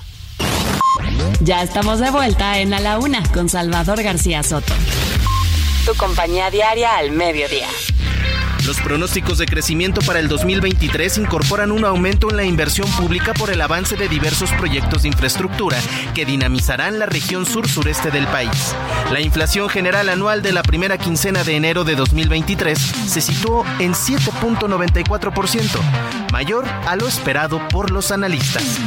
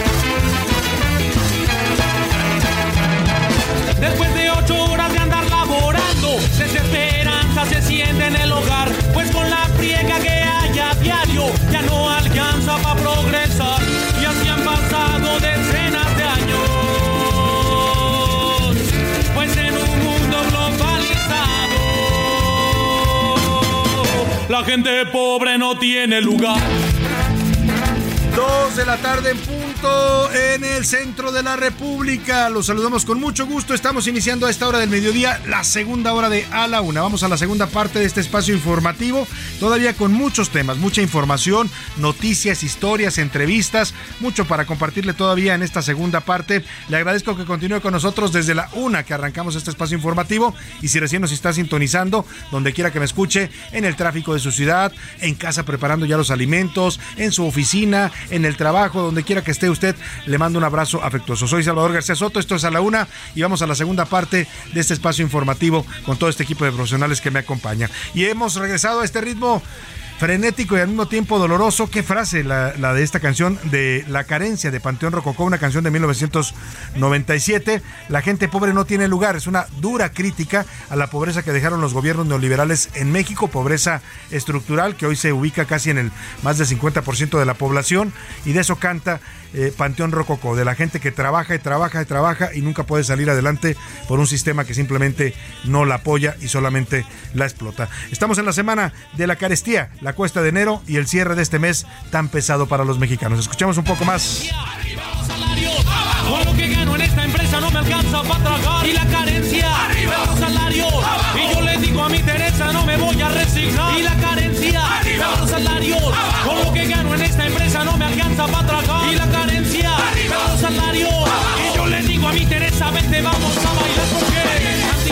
Dos de la tarde con tres minutos. La canción la escribieron en 1997, es la más representativa sin duda de Panteón Rococó, pero como si la hubieran escrito hoy, o ayer, o mañana, ¿no? O sea, en cualquier momento que, lo, que no importa cuándo lo diga o lo cante Panteón Rococó, será aplicable para la realidad, lamentablemente dolorosa realidad de muchos trabajadores en México. Y vámonos a los temas que le tenemos preparados en esta segunda hora. ¿Qué perros? En Oaxaca, la diputada local por Morena, Reina Victoria, propone una ley para crear un padrón de dueños de perros peligrosos, así los cataloga ella y habla de razas que eventualmente pueden atacar a los seres humanos. Le voy a presentar también un reportaje especial de David Fuentes. Se fue a recorrer algunas áreas del país, zonas boscosas, zonas de montaña. Le estoy hablando del volcán Iztaccíhuatl, del Popocatépetl, del Paso de Cortés, del Pico de Orizaba, todas estas zonas tan hermosas que tenemos en México que son áreas protegidas, pero ¿sabe quién se la está apropiando ante la ausencia de autoridad? porque ya no hay eh, bosques forestales, ya no hay guardias forestales, ya no hay equipos para vigilar estas zonas, pues se les está apropiando el crimen organizado. Las, se camuflan como ejidatarios y a punta de armas largas se apropian de los terrenos y luego realizan tala ilegal, deforestan nuestros bosques. Vamos a hablar de esta investigación que nos trae David Fuentes. Vamos a conversar también con el coordinador de los senadores del PRD, Miguel Ángel Mancera, porque ya lo destapó su partido como aspirante presidencial al 2024. Como ve, tenemos todavía mucho, mucho para compartir en esta segunda hora de la una, pero lo más importante siempre, antes de darle estas noticias que le tenemos preparado, es escuchar su voz, su opinión, lo que usted piensa y opina de los temas importantes de este país. Para eso ya están conmigo en la mesa y les doy la bienvenida a Milka Ramírez, que regresa. Milka, ¿cómo estás? Muy bien, Salvador, muchas gracias. Ya, ya, ya los veo. Le, veo los ojitos así apachurraditos, te dio una fuerte, un fuerte problema ahí en, en la vista, pero ya estás mejor. Sí, ya, ya estoy mejor. La verdad es que el doctor me dijo, oye, te agarró fuerte el virus. La verdad es que cuídense mucho. ¿Fue algo viral? Fue viral, es, sí, fue totalmente viral. Empezó en el ojo derecho, ahorita lo traigo también en el ojo izquierdo. Pero sí, ya está muchísimo mejor. ya te ves mejor y qué bueno que ya estés de regreso, Milka. Para que se dé una idea cómo se ve Milka ahorita, se ve como Mr. Magoo, aquel personaje de las caricaturas que tiene sus ojitos así medio cerraditos. Bueno, qué bueno, lo bueno es que estás bien, Milka. Bienvenida. Gracias, José Luis Sánchez, ¿cómo estás? Salvador García Soto, Milka Ramírez, ¿cómo están? Bonito lunes, arrancando semana. Eh, hoy es lunes 53 de enero de 2023. Ya este mes, por favor, ya paren. ya paren, por favor. dice, ya, enero está, qué largo enero, ¿no? Por Dios. No es que sea largo, es que se ha hecho pesado por esta encuesta que este, perdón. sí sí sí este, es que, sí, cómo ha pesado eh la verdad cómo ha pesado la, la, la escasez del dinero se siente no hay se atrasan los pagos se atrasan los depósitos. Todo, todo. uno anda con el alma en un hilo. Pues. Y además, además nos cayó de sorpresa porque vienes gastado de diciembre y de repente te, todo te sube el primero de enero de trancazo 7%, que fue la inflación al final más o menos promedio, y pues tú, no, tú, tú sigues sin recibir Pero, fíjate, además lo grave es que ya no solo es inflación en alimentos que nos está golpeando desde el año sí, pasado, sí. ahora también ya los servicios te los empiezan a subir, ¿no? Correcto. Cualquier lugar que vayas, ya el costo de la tarifa, uh -huh. de lo que pagas por un espectáculo, por el transporte, está subiendo. Y eso es. eso es lo que también nos sigue golpeando. Pero bueno, vamos a preguntar en este espacio, es momento de escuchar la voz de nuestro público. ¿Qué dice el público? Tenemos muchos comentarios, Salvador, y saludo a todas y a todos. Gracias, gracias desde temprano. Por cierto, que tenemos el celular, escriben. Gracias por darnos los buenos días. Siempre se Muchas agradece. gracias también para ustedes. Muy buen día. Nos dicen por acá, eh, muy buenas tardes, Salvador, a todo el equipo. El problema de adolescentes, eh, los desaparecidos. Recuerda el tema de los desaparecidos sí, de, de la semana chica pasada. Que, que, la reportaron como desaparecida y luego resultó que se había ido por su propia voluntad. Exactamente. El problema de los adolescentes desaparecidos es que hoy ya no sabemos porque la violencia está tan fuerte y el sí. tema del rapto de mujeres es tan asiduo claro. Que ya nosotros como padres tenemos que pensar a la primera que se trata de un secuestro. Ya después sí. investigaremos. Pues ya mire, si, si la niña o el niño se fue porque andaba enojado, lo que sea, porque los adolescentes tienen esos cambios de humor, pues ya, ya será una bendición, ¿no? Que haya sido nada más eso y no un secuestro, un rapto o pues una cosa, una desaparición. Nos dice por acá también, Salvador García Soto, buenas tardes, José Ochoa. Qué asco lo que está haciendo. Tienes razón, Salvador. El Morena tendría que estar definiendo qué va a decidir en los próximos seis meses sí. de legislatura, pero no, están con su corcholatería por arriba, a la campaña ya presidencial. Saludos Tam también para usted. Desde Tampico, Tamaulipas, nos ponen, nos dicen por acá. Eh, saludos, Salvador. ¿Cuándo avalaron que las corcholatas eh, estuvieran por acá y pudieran hacer este tipo de, pues, de campañas? Nos dicen por acá y nos preguntan. Pues es que nunca se avaló. Nunca está avalado, la ley lo prohíbe, pero pues ellos la ley, no me vengan con que la ley es la ley, dijo el presidente, y a partir de esa declaración, los de Morena hacen lo que les da la gana. Nos dicen por acá también el señor José, Gardía, eh, José, José García Marmolejo. Sin duda esta nueva, eh, esta nueva organización es muy importante. Es un nuevo grupo y esperemos que quien participen sean todos los ciudadanos, porque nosotros somos los que tendremos que hacer el cambio. Ya nos dimos cuenta que los gobernantes nomás no van a hacer nada. Yo creo, Salvador. coincido con ustedes, si nosotros no nos aplicamos como ciudadanos de este país a salvar, pues eso, el país, el lugar donde vivimos, nuestra casa, a darle un futuro para, para no para los que estamos aquí hablando, que ya, pues ya hemos vivido un tramo de nuestra existencia, para los que vienen atrás, Sí. para los niños, para los jóvenes, que le estamos dando un país pues sin, sin viabilidad, Milka, sin opciones, sin posibilidades de crecimiento, de desarrollo. Eso es lo que plantea este grupo México Colectivo o México Colectivo México, que en su página así se, se ponen mexicolectivo.com y usted puede entrar ahí pues a, a hacer sus comentarios, opiniones, denuncias, incluso propuestas para cómo cree que deben mejorar las cosas, Milka. Sí, exactamente, y es también un poquito lo que, lo que les comentaba. Eh, hay que recordar que como pueblo, de verdad, de verdad, de verdad, tenemos la posibilidad de cambiar a los gobernantes y de hacer lo que queremos, o sea, Sí. de tener el país que queremos, ¿no? Yo no creo esta frase de "Ay, los mexicanos tienen el gobierno que quieren, bueno, no quisiera Los pueblos creerla. tienen el gobierno que merecen, dice, ¿no? Sí, no, no quisiera Yo creerla, tampoco, pero Yo tampoco, porque mira, hay que- hay que tú votas, ahí. tú votas, eh, de- pues digamos, esperanzado, ¿no? Con, Claro. con ilusión, porque dices, bueno, hay que darle una oportunidad a un proyecto nuevo. Eh, y siempre nos ha pasado, ¿no? Nos pasó, Sí. nos pasó 75 Fox. años con el PRI, nos pasó con Fox, nos vuelve a pasar con, Obrador. con- nos pasó también con Calderón, otra vez con López Obrador. Pero, pero no es que no lo merezcamos, es que ellos no hacen lo que debieran hacer. Pero sabes qué, Salvador, y es lo que te decía Con y Peña, les, perdón, les comentaba, se nos olvida que de verdad el pueblo, nosotros como mexicanos, como ciudadanía, tenemos el derecho y el poder. O sea, al final por eso eh, la, los- la soberanía debería de residir en el pueblo, ¿no? Y el problema es que no lo exigimos. O No. sea, nos, ahí sí, qué mal, nos conformamos con el, pues lo están No, haciendo. Nos quejamos no mucho, los mexicanos somos expertos ¿no? en quejarnos, En inventar madres y decir que los políticos son los hijos de tal por cual. Pero a la hora que le dicen a usted participe, involúcrese. No lo hacen. No lo hace. Y ahí hay una buena propuesta, ¿eh? Métase al portal, además es, eh, en línea puede hacerlo. Ya si usted quiere participar más, pues ya pedirá información ahí. Pero se llama México Colectivo, así como suena México Lectivo, como México y Colectivo Pegados. Com. Ahí puede ver lo que está proponiendo este grupo que plantea una nueva visión de país. Y además es interesante, Salvador Milka, porque antes de que nos lleguen con choros mareadores este colectivo, nos está preguntando qué es lo que te hace falta. Sí. ¿Qué has sufrido? ¿Qué te duele? O sea, la pregunta es casi qué te duele, cuál es tu problema, ¿no? Y ahí usted puede decir lo que lo que le- lo que venga, como muchas veces aquí la gente se expresa con nosotros, ¿no? Exactamente. No nos dan agua, nos tienen eh, limitados, la seguridad está del, del carajo, en fin, todo eso lo puede expresar en esta plataforma y vamos a ver qué resulta, ¿no? En una de esas si se suma mucha gente, pues esto cobra fuerza y obligamos a que los políticos y los partidos volteen a ver este tipo de demandas ciudadanas, ¿no? Ya nos dimos cuenta de la fuerza que tiene la sociedad el 27 de noviembre con esta gran marcha. Claro. Veamos, ¿no? Cómo Ahí se viene la del la ¿qué es? ciudad. 20 Ahí viene la del, la del 26, marzo, la del marzo. exactamente. 26 de febrero. Perdón, de febrero y luego viene 26 de febrero, la de la democracia no se toca, también Y para luego- que si puede usted salga a participar. Exactamente, que es domingo 26 de febrero. Nos dice por acá también la señora Romero Vázquez. Buenas tardes, Salvador. Para que todos salgamos adelante como país necesitamos que actuemos todos desde nuestras trincheras. Del gobierno no nos confiemos porque ellos solo están viendo por sus propios intereses. Nos dice la señora Sara. Muchas gracias por su comentario. Saludos, Eh, también nos Sara. escribe por acá, eh, nos dicen por acá, saludos Salvador, me encanta escucharlo. Eh, ya que las corcholatas ya nos hartaron, ya nos cansaron, ya por favor, ¿qué vamos a estar? Nos falta un año y medio de sus campañas y hasta que sea la, Oye, la- sí, la elección. Saludos. Es que están sobresaturando, ¿no? Con imágenes, con nombres, con, con discursos. La verdad, deberían esperar los tiempos legales, ¿no? Eso es lo que yo creo. Sí. En Twitter, ¿qué dice la comunidad tuitera, Milka? Arroba en ese Twitter, Soto. En Twitter precisamente sobre esta nueva organización y quién puede lograr el cambio. El 5% dice que son los políticos los que pueden lograr el cambio. El 77% que es la sociedad civil y el 18% dice que de plano México está estancado. Sobre el tema de enero y cómo sintió este largo, largo mes, el 40% dice que pesado, que las deudas lo agobian, el 30% dice que tranquilo, sin crisis y otro 30% aquí hay un empate, dice que ya tienen dos años en crisis. Ay, Dos qué años ya en crisis. Años. Uf. Sí. Pues sí, es que desde que pegó la, La la pandemia. pandemia, los tumbó a muchos mexicanos en su economía. Sí, y sobre el tema de esta este registro de perros de Lo que razas- propone la diputada de Oaxaca, ¿no? En Reina Que, Victoria. eh, catalogar a los perros peligrosos, dice ella. mejor que el Ahí, met- ahí pudieron, ahí pudieron meter a varios eh, políticos también. Sí, yo podría Eso catalogar varios políticos, que eso sí, eso sí Esos tienen sí son rabia. peligrosos. Son perros peligrosos. El 26% dice que está bien, que hay razas peligrosas. El 10% que son compañeros de vida. Y el 64% 20% que es culpa de los dueños. Yo estoy totalmente. Yo, la responsabilidad es de los dueños. No tiene la culpa el animal, nunca, Claro, ni en un ataque incluso, ¿eh? no. no. es culpa del animal. Es culpa de un dueño irresponsable que lo saca a la calle sin cadena o que lo deja suelto.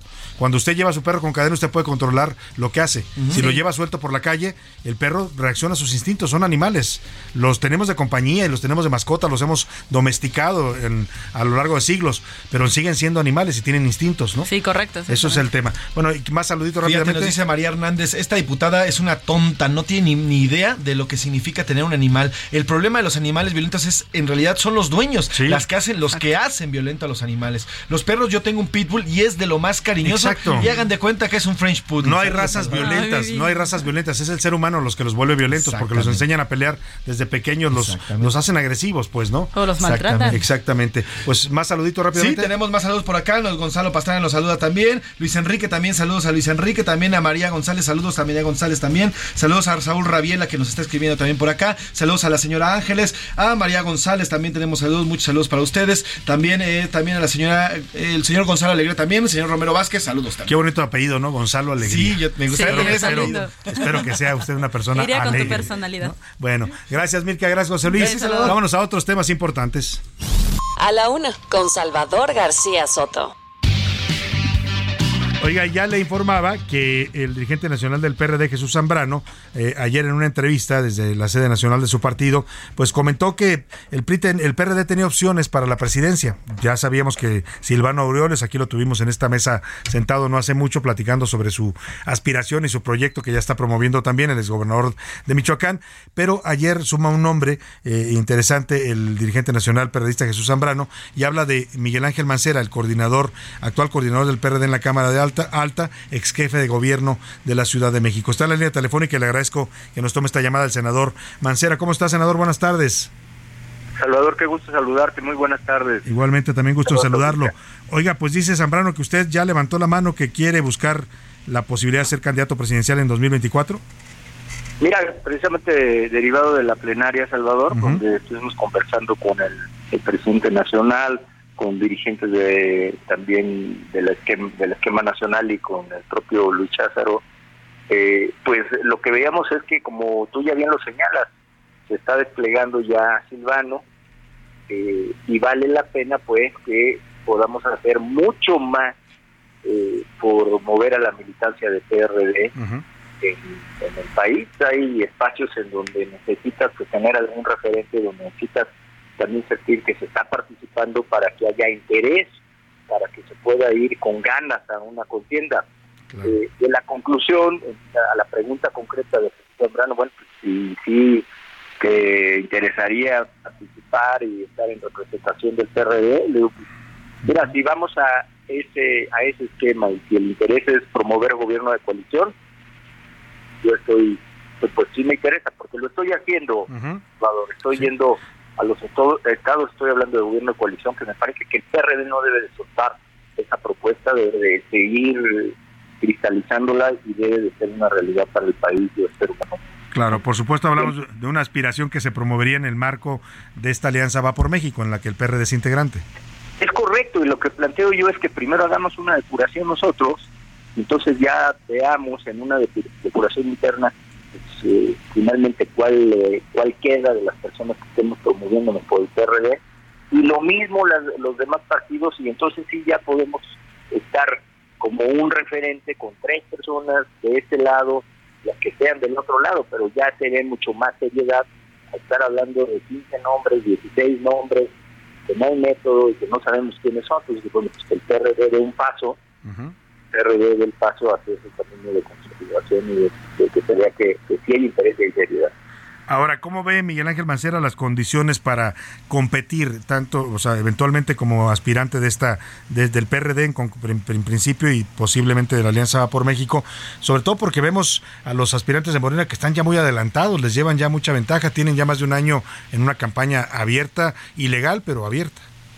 Y entre más nos tardemos nos van a llevar más eh, a todo el proyecto. Entonces, a mí me parece que las elecciones son impredecibles, que puede dar un campanazo, pero que se tiene que trabajar y se tiene que trabajar obviamente para que haya métodos transparentes, para que la ciudadanía se sienta involucrada y hacer un papel de contienda, de verdadera contienda y no solamente una referencia aislada. Entonces, pues hay ese interés, yo creo que se puede hacer. Yo voy a, continuar con la promoción del gobierno de coalición, tengo algo para Querétaro, algo para Quintana Roo, ya se platicó también con Baja California. Este, no traemos otro esquema, no habrá ni publicidades, ni espectaculares, ni nada de nada. Simplemente esto que es el diálogo de cara y de frente con la ciudadanía, con, con las y los jóvenes, que me interesa mucho seguirles platicando a ellos de gobierno de coalición, y eh, eventualmente pues hacer esta medición interna PRD, que todo mundo participe con ganas. Ese es el chiste, que no hay imposiciones, ese es el chiste, para que todo el mundo participe de verdad con ganas de apoyar un proyecto.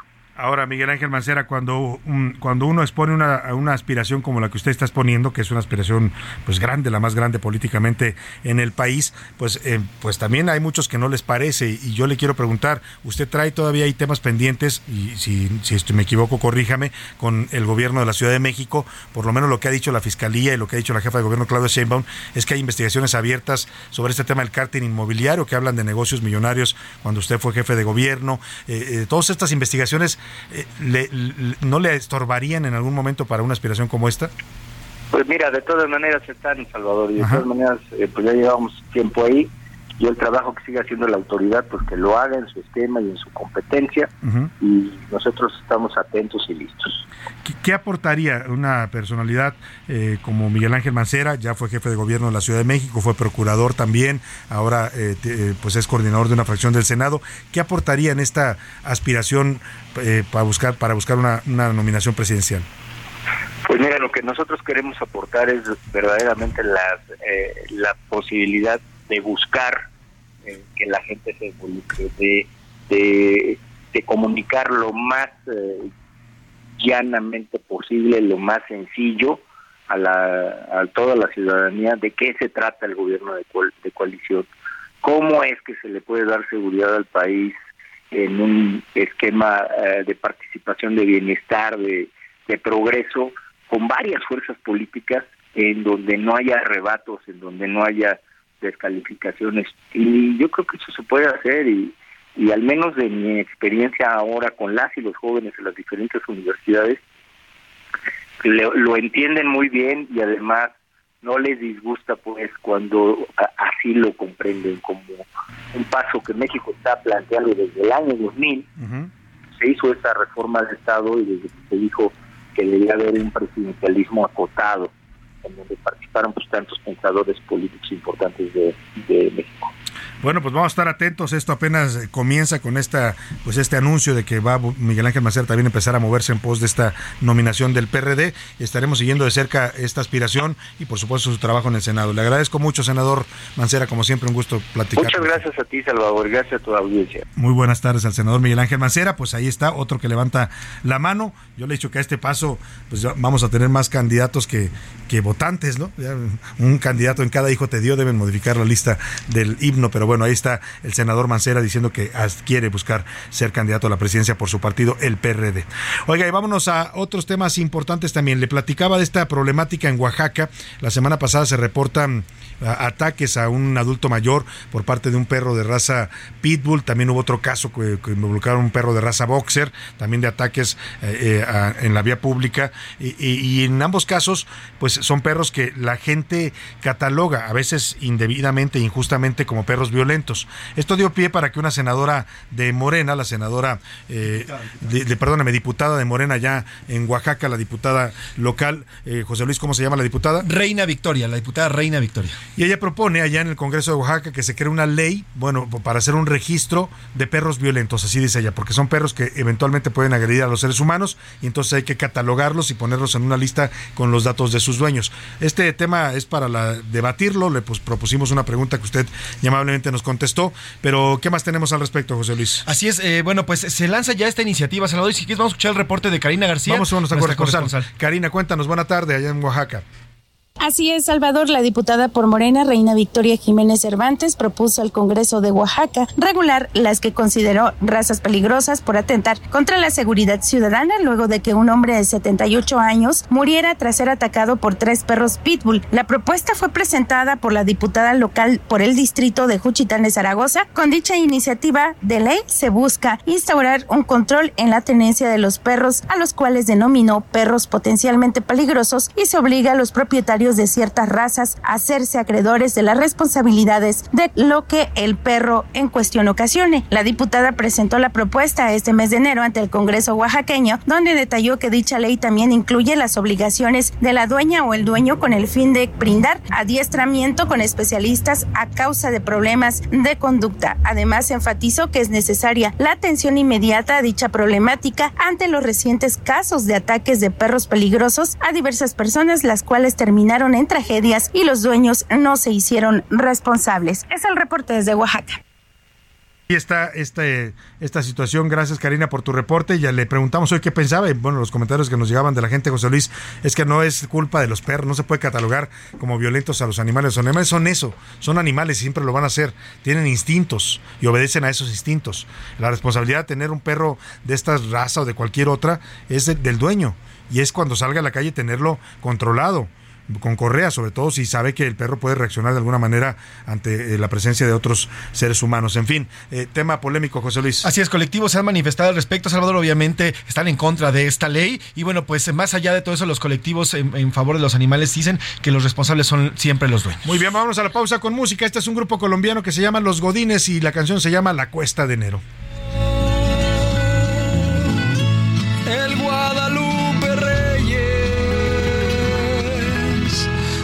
cierra el pantalón. Regurgito bacalao. Hoy regreso a trabajar. A un empleo En un momento regresamos. Ya estamos de vuelta en A la Una con Salvador García Soto. Tu compañía diaria al mediodía. Sí, es difícil escapar de la cuesta de enero, pero hay distintas alternativas que puedes considerar para que tus finanzas personales no caigan en problemas. Hay recomendaciones muy sencillas que puedes poner en práctica para dar orden a tus finanzas. Por ejemplo, si tienes varias deudas, debes pagar la de mayor prioridad. Céntrate en pagar deudas que pueden crecer fácilmente o que tienen los intereses más altos. También es recomendable que planees tus gastos mensuales. Considera aquellos gastos que son necesarios para tu vida cotidiana y cuáles puedes evitar o reducir para ahorrar dinero. Tal vez cumplir una meta estricta es complicado, pero tener un registro de tus finanzas personales te ayudará a evitar más deudas.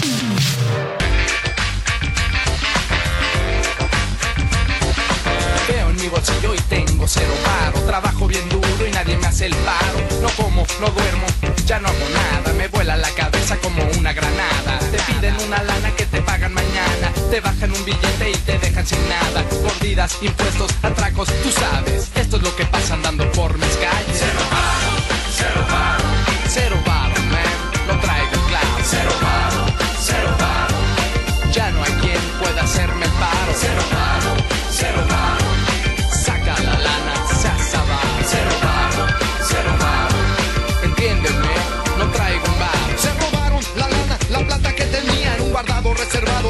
esos tiempos malos. Ya no hay nada, caramba, debajo de la manga estoy vacío. Acabaron, no más bien no me la acabo. Es algo raro, macabro, saber que te robaron en la plena luz del día y en la calle te dejaron. Hazme caso, amigo, piensa bien lo que te digo. Si no te pasas de vivo, tú terminas de mendigo. Cero paro, cero paro.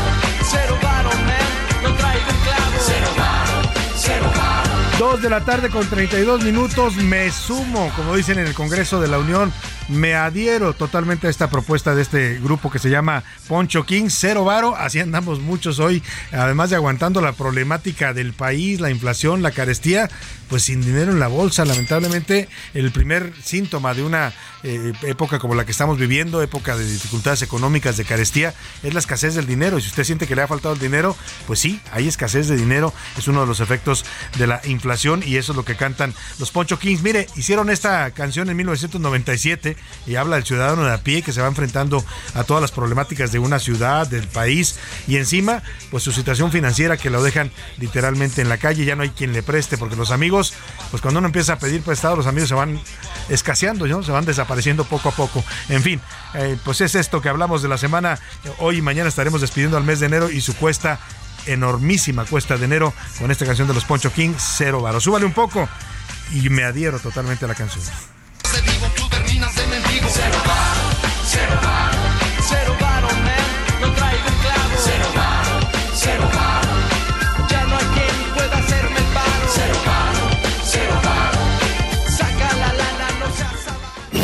A la una, con Salvador García Soto. El ojo público. En A la Una tenemos la visión de los temas que te interesan en voz de personajes de la academia, la política y la sociedad. Hoy escuchamos a Javier Oliva Posada en Poder Nacional. El ojo público. ¿Qué tal? Muy buena tarde, Salvador. Soy Javier Oliva. Saludos al equipo en cabina y al auditorio. Un buen inicio de, semana. Pues evidentemente, como lo apuntamos en anteriores participaciones, Salvador, eh, la continuación del eh, juicio, eh, el descargo de pruebas eh, en el caso de García Luna, exsecretario de Seguridad Pública Federal durante el gobierno de Felipe Calderón, y que bueno, ha desempeñado un papel muy importante, eh, me refiero al proceso de juicio en la opinión pública de, nuestro país, sobre todo las notables diferencias que existen entre un sistema penal y otro, entre el mexicano y el estadounidense. Aquí lo importante es que al momento que estamos nosotros eh, analizando en este lunes, el último lunes del mes de enero, eh, seguimos sin conocer como opinión pública pruebas consistentes que aporten elementos contundentes respecto de la responsabilidad en casos de corrupción o, como se ha señalado principalmente, de alguna relación de complicidad con alguna organización criminal.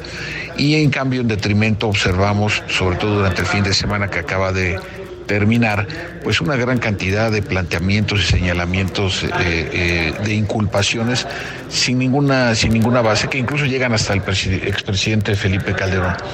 Entonces es importante que más allá de las filias y fobias o animadversiones que se puedan tener, pues basar, eh, sobre todo quienes tienen el privilegio, como es mi caso, y gracias Salvador nuevamente por este espacio, eh, quienes tenemos el privilegio de acceder a medios de comunicación y de manera modesta, pero argumentada, participar en un debate, insisto, dejando a un lado en nuestras expectativas y subjetividades. Vamos a seguir analizando este caso, Salvador. Muchas gracias. Que todas y todos tengamos un buen inicio de semana. Hasta la siguiente. A la una, con Salvador García Soto. Muchas gracias al doctor Javier Oliva. La verdad es un gusto y un privilegio también tenerlo aquí entre nuestros colaboradores del Ojo Público con su comentario interesante hoy sobre este juicio de García Luna. Por cierto, el presidente lleva varios días hablando del juicio de García Luna, ¿no? Ya lo volvió incluso un tema habitual de su mañanera porque dice que hay que estar enterados de lo, de lo cómo se está enjuiciando a este exsecretario de Seguridad Federal. Yo le decía, sí, aquí también le estamos informando todos los días cuando hay que informar cuando hay noticia sobre este juicio. Pero, por ejemplo, el presidente no nos informa a los mexicanos cómo es que el narcotráfico se está apoderando de los bosques, de nuestras zonas, eh, eh, se supone, de reserva forestal. ¿no? Y le estoy hablando de zonas emblemáticas de México, no solo a nivel nacional, sino internacional. Mire, este reportaje que de eso no habla el presidente, pero sí va a hablar David Fuentes, nuestro reportero de investigaciones especiales, se fue a a zonas como el volcán Iztaccíhuatl, el Popocatépetl, esta zona forestal tan bella. Se fue al pico de Orizaba, al paso de Cortés, al Nevado de Toluca, zonas en las que el narcotráfico se ha apoderado de estos territorios. Se hacen pasar por ejidatarios, se roban las tierras y luego se meten en negocios de tala ilegal, tala clandestina. De eso no dice nada en las mañaneras, pues, ni lo va a escuchar usted, pero sí lo escucha aquí con David Fuentes en este reportaje especial para A la Una. Investigaciones especiales. En A la Una, con Salvador García Soto. El descuido y abandono de las áreas y reservas naturales protegidas de parte de las autoridades del gobierno federal ha provocado que ahora la, delincuencia organizada se adueñe de la alta montaña desde el año pasado en puntos turísticos de relevancia a nivel internacional, como el Pico de Orizaba, Paso de Cortés o las faldas del volcán Iztaccíhuatl, camuflajeados como ejidatarios, el narco extorsiona e impone su ley a todo aquel que visita estos lugares. Con palos, piedras y armas largas, estas personas, que ante los visitantes se dicen ejidatarios del lugar, cobran de entre 300 y 500 pesos a cada paseante, para que así puedan acceder a cualquiera de estos parques. Además, a través de intimidaciones los obligan a utilizar sus servicios de exploración, de caminata y de renta de vehículos especiales para los paseos. Fernando Beitia, integrante de la Asociación Montañistas Unidos, cataloga estos puntos turísticos como de extremo peligro para los turistas, pues dice en las zonas altas están en total indefensión ante estos delincuentes. En el, en el pico de Orizaba es lo más peligroso porque ahí no hay policía de alta montaña, ni policía, ni guardia nacional, ni nadie. Y estás, si tú quieres ir ahorita con tu familia al refugio norte del, del, del pico Orizaba, como cualquier eh, turista, te vas, vas a pasar por el retén de los, de los este, extorsionados narcotraficantes, talamontes y quién sabe qué más. En Nevado Toluca sí hay una policía de alta montaña operando, que de hecho nosotros capacitamos en 2016, pero son pocos elementos, es decir, no es suficiente. Ya hubo, ya hay incidentes de asaltos, es decir, gente, a veces llegan 10.000 personas el fin de semana que se suben a estas camionetas porque no tienen otra opción, que no conocen ni tienen ganas de conocer y les cobran los 50 pesos, pero ya habido asaltos esos días de tanta gente que hay ahí, robos en, las lagunas, y en la- o sea, no alcanzan los elementos de la policía alta montaña por el aforo que está teniendo el Nevado de Toluca. Y en Iztaccíhuatl también es un área muy grande y pues la verdad, imagínate, llegas con tu familia y lo primero que haces que te pasa es que te muerde un guardia nacional, pues al entrar al Parque Nacional, ¿cómo te vas a sentir? Los montañistas explican que la situación de abandono de parte de las autoridades se dio luego de que esos lugares estuvieran cerrados al público durante la pandemia. Cuando quisieron regresar, se percataron que antes de ingresar a las reservas naturales se implementaron retenes falsos de los supuestos ejidatarios. Han intentado dialogar con ellos, pero su agresividad revela que en realidad pertenecen a la delincuencia organizada y no a los pobladores que viven en los alrededores del triángulo que Puebla, Morelos y el Estado de México. Situación, según cuenta Fernando Beitia, les preocupa, pues además de que en aquella zona no hay vigilancia y están a merced de los delincuentes, las autoridades gubernamentales no responden. Han tocado puertas con autoridades militares, con la Guardia Nacional y nadie quiere atender estas denuncias, pues todos dicen que garantizar seguridad en esos puntos corresponde únicamente a la Comisión Nacional de Áreas Naturales Protegidas, quien a su vez simplemente no responde los llamados de auxilio. Sí, ahorita es tierra de nadie y, realmente la única solución que vemos ahorita es así, como la estrategia de las aduanas del, aeropuerto y demás, en donde directamente llegó la Guardia Nacional a tomar el control. Creemos que esa es la única salvación en este momento. O sea, que la Guardia Nacional tome el control del Nevado Toluca, del Iztaccíhuatl y del Pico Orizaba, así como tomaron control del metro. Lo mismo, nada más acá sí tendrían que estar armados, porque hay gente armada en el pico.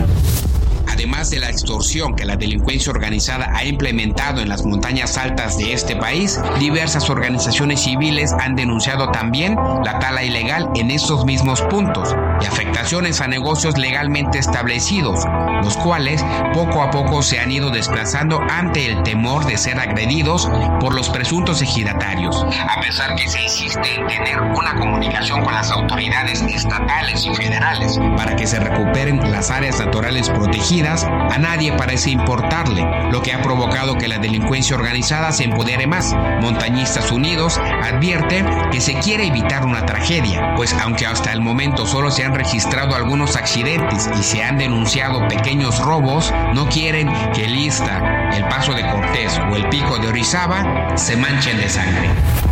Para A la Una con Salvador García Soto reportó David Fuentes. Bueno, pues ahí están nuestras reservas naturales, nuestros bosques, nuestras montañas, tan hermosas, el Iztaccíhuatl, el Pico de Orizaba, el Nevado de Toluca, están en manos del crimen organizado. Eh, se extorsionan a la gente si usted quiere pasar a conocer este lugar, porque muchas familias van los fines de semana, pues tienen que pagar entre 300 y mil pesos de cuota. O sea, no al gobierno, ¿eh? no a quien va a cuidar un parque nacional o una reserva natural como es esta, no, a los criminales que se hacen pasar por ejidatarios para cobrarle. Y luego ya allá arriba, pues a ver cómo le va, si usted se anima a ir con su familia, porque seguridad no hay, no hay policía, no hay Guardia Nacional. Mire, andan buscando saboteadores la Guardia Nacional en el metro. Hasta ahora no, han encontrado nada más que una lata de, Coca-Cola y una señora que se le cayeron las aspas y por ahí uno que se le cayó el celular. Mejor que los manden, ¿qué le parece a estas áreas naturales que están abandonadas y son tierra de nadie, como denuncian los montañistas que hacen uso de estas tierras y que han visto cómo se las ha ido apropiando el crimen organizado? Fuerte este tema que nos presenta David Fuentes, ya nos había presentado una investigación sobre cómo también en la zona de la Jusco están prácticamente el crimen organizado apropiándose de bosques enteros y Bueno, pues ahora también el pico de Orizaba, el Iztaccíhuatl y este y esta parte del Nevado de Toluca en manos del crimen organizado. Vaya tema. Vámonos, vámonos rápidamente a los deportes con Oscar Mota. Los deportes en A la Una con Oscar Mota. Hola amigo Crudemo, ¿cómo estás? ¿Cómo estás, Oscar Mota? Ya te Ah, recordaron al Crudemon, ya no, hace mucho que no lo traes al Crudemon. Ah, de- está de fiesta, yo tu creo. amigo todavía- este que habla de lucha libre, ¿no? Que Todavía está de fiesta del, del 24 de diciembre. Todavía. Por cierto, querido Salvador, amigas y amigos, soy un gran día para ganarte. Saludo desde el 75 de enero, ¿no? ¿Qué día es hoy? Oye, pues ya vamos Sí, como en el 60. ya- Más o menos. No sé, pero qué largo. Ya perdimos la cuenta. Sí, Pero ya. bueno, temas bien importantes el fin de semana. A ver, brevemente, ya tenemos Supertazón número 57. Se van a meter los jefes de Kansas City que eliminaron a los bengalíes de eh, Cincinnati. Es el tercer, el cuarto Supertazón que va a disputar, en este caso Patrick Mahomes. Ya ganó uno, ya perdió otro, es el, eh, el tercero, ya que llegó en cinco ocasiones a la final de conferencia. Un partido que va a ser importante porque del otro lado las Águilas de Filadelfia, que eliminaron a los 49 de San Francisco. Les mando un gran abrazo. Hay muchos eh, 49ers, aficionados a los 49ers en México, que bueno, por ahí eh, había mucha carrilla a los que le van, a los que siguen a los vaqueros de Dallas, porque dicen, no, es que los vaqueros tienen 27 años sin supertazón. Bueno, los 49ers tienen 28. Entonces, ni modo. Básicamente son como el Cruz Azul de Pues, la NFL. Justo, tal cual, ¿sabes por qué, querido Salvador? Y, y ese es exactamente lo que, lo, lo que sucedió porque los 49ers habían llegado a su cuarta final de conferencia en los últimos cinco años. Desafortunadamente ya perdieron dos supertazones también eh, eh, en estos últimos años. Pierden ahora esta final de conferencia, entonces les hace falta dar ese último paso. Oye, y muy esperado el show también del medio tiempo. ¿Con ¿no? Rihanna? Con Rihanna, nada Así más y es. nada menos, que a mí me encanta Rihanna. Y, y además eh, es un público, me parece también, como que Rihanna no logra juntar a muchos de estos públicos actual, mucho público obviamente que, que todavía recordamos algunos otros eventos, nos estaremos metiendo por ahí en los eventos de los 90, ¿no? Claro. Que eh, cuando Michael Jackson aparece por primera ocasión, precisamente en uno de supertazón que disputan los vaqueros de Dallas contra Bills de Búfalo, es donde cambia toda la estructura y Sí, toda la manera vuelve, de llevar ya el- se vuelve un atractivo más de, de- del- de los supertazones el medio tiempo. Es ¿no? correcto. Es todo un espectáculo que sigue mucha gente en el mundo y vamos a ver Rihanna que está muy esperada porque ya ves que tiene un rato que dejó de, Así es. de cantar, apenas regresó a la música. Vamos un evento que por cierto no se les paga a estos este, eh, cantantes, a estos artistas. pero sabes lo que ganan en publicidad, Claro, en es contratos. toda la publicidad que tiene todos atrás. Estaremos revisando obviamente el tema del Supertazón en, en temas del fútbol mexicano. El América ya ganó, goleó al Mazatlán 6 a 0. Pumas por ahí empata. Son líderes el equipo de Pachuca y el equipo de Tigres. Los cañeros de los Mochis son campeones de la serie mexicana eh, de Oye, béisbol le del falló el Pacífico. pronóstico a López Obrador, le iba a, a los de ¿Cuál, Guasave. cuál de todos? Eh, Bueno, este ah, eh, ah, este último. sí, este Él último. iba a Guasave. Exacto, los Por ahí vi un video donde la gente de los mochis le manda un saludo al presidente, ya sabe de qué tipo de saludo, en- desde su estadio cuando ganan el campeonato. y ganan los cañeros que van a jugar la serie la serie del Caribe que será disputado en Venezuela. Oye, rápidamente, Sí. Oscar Mota, nos adelantaste aquí la semana pasada de esta reunión que había tenido Ana Gabriela Guevara con el presidente de la Federación de Natación y hoy se revela qué fue lo que se dijo, cosas muy, muy Es correcto. fuertes. La, lo bien lo platicaste al inicio del programa. La revista Proceso eh, tuvo acceso a estos audios. Escuchemos el primero de ellos, precisamente de lo que dice ¿Qué Ana vamos a Gabriela? Guevara. Es Ana Gabriela con... Es Ana- primero Ana Gabriela Guevara que se dirige a los atletas, a los atletas de natación, dándoles este mensaje. Si seguimos adelante, la CONADE se va a volver rehén del Comité Estabilizador. El Comité Estabilizador no tiene manera de poder recibir recurso federal. El Comité Estabilizador no tiene facultades para poder llevar a cabo un selectivo y esto ha orillado a la CONADE pues, a tener que ponerle un alto. Lamentablemente, ustedes se quedan en medio de ese alto, el que se suspende en toda actividad para la comunidad acuática. Nos vamos a tener que ver la imperiosa pues, decisión de cancelarles becas, se cancelan los saldos, los sueldos de los entrenadores y se cancela todo viaje, campamento y lo que esto derive. Básicamente una manita de puerco. ¿Qué es el comité estabilizador? Para hacer un contexto, obviamente, a los amigos y amigas que nos escuchan, el comité estabilizador lo determina, eh, lo determinó la Federación Internacional de Natación cuando se da cuenta que la Federación Mexicana de Natación, dirigida en ese entonces por Kirill Todorov, pues tenía hay unas eh, broncas, obviamente, de eh, comprobación de gastos, algunas situaciones Malversación, pues, de malversaciones. De hecho, Kirill Todorov está acusado de peculado. Entonces, la FINA dice, a ver, en lo que se arreglan y en lo que ustedes deciden y hacen su proceso para elegir un nuevo presidente, tenemos que asignar una comisión especial con la que eh, va, va a dirigir. Y es la que dice Ana Gabriela Guevara que ya no reconoce. El problema también me parece es esto segundo que también comenta Ana Gabriela Guevara. Nosotros no podemos seguir adelante porque yo no voy a poner mi cabeza por medio y yo esté en la cárcel en tres o cuatro años por algo que ni tengo que ver. Obviamente sí me pongo del lado de ustedes, sí me duele, pero lamentable y muy doloso que no tenga opción y que el interés del Comité Olímpico esté en otra cosa y no en ustedes. Y fuertísimo, ¿no? Porque, o sea, es que Ana Gabriela Guevara tiene perfectamente claro lo que está sucediendo. Por eso dice, yo no me voy a arriesgar. O sea, considera esta situación de la cárcel. Pero además le tira al Comité Olímpico Así diciendo, ¿no? Que no se están ah, ocupando del asunto como debieran. Y recuerdas que eh, María José Alcalá, María José Alcalá, la la sí. entrevistamos la semana pasada, ella nos dijo que la principal preocupación era esa, de que si se detectaba que el órgano gubernamental, que en este caso es la CONADE, estaba metiendo pues su- sus narices tal cual, obviamente podría haber sanciones importantes. Uf, y es que no tiene facultades Ana Gabriela Guevara para Es meterse correcto. en ese tema porque son federaciones privadas que dependen del Comité Olímpico, ¿no? Y es Ana penalísimo. Gabriela Guevara solo, solo tiene responsabilidad en cuanto al uso de los recursos Es públicos. correcto, exactamente. Entonces, es una historia que seguirá y que nosotros estaremos reportando. Muchas gracias, Oscar Mota. Vámonos a otros temas importantes. A la una, con Salvador García Soto.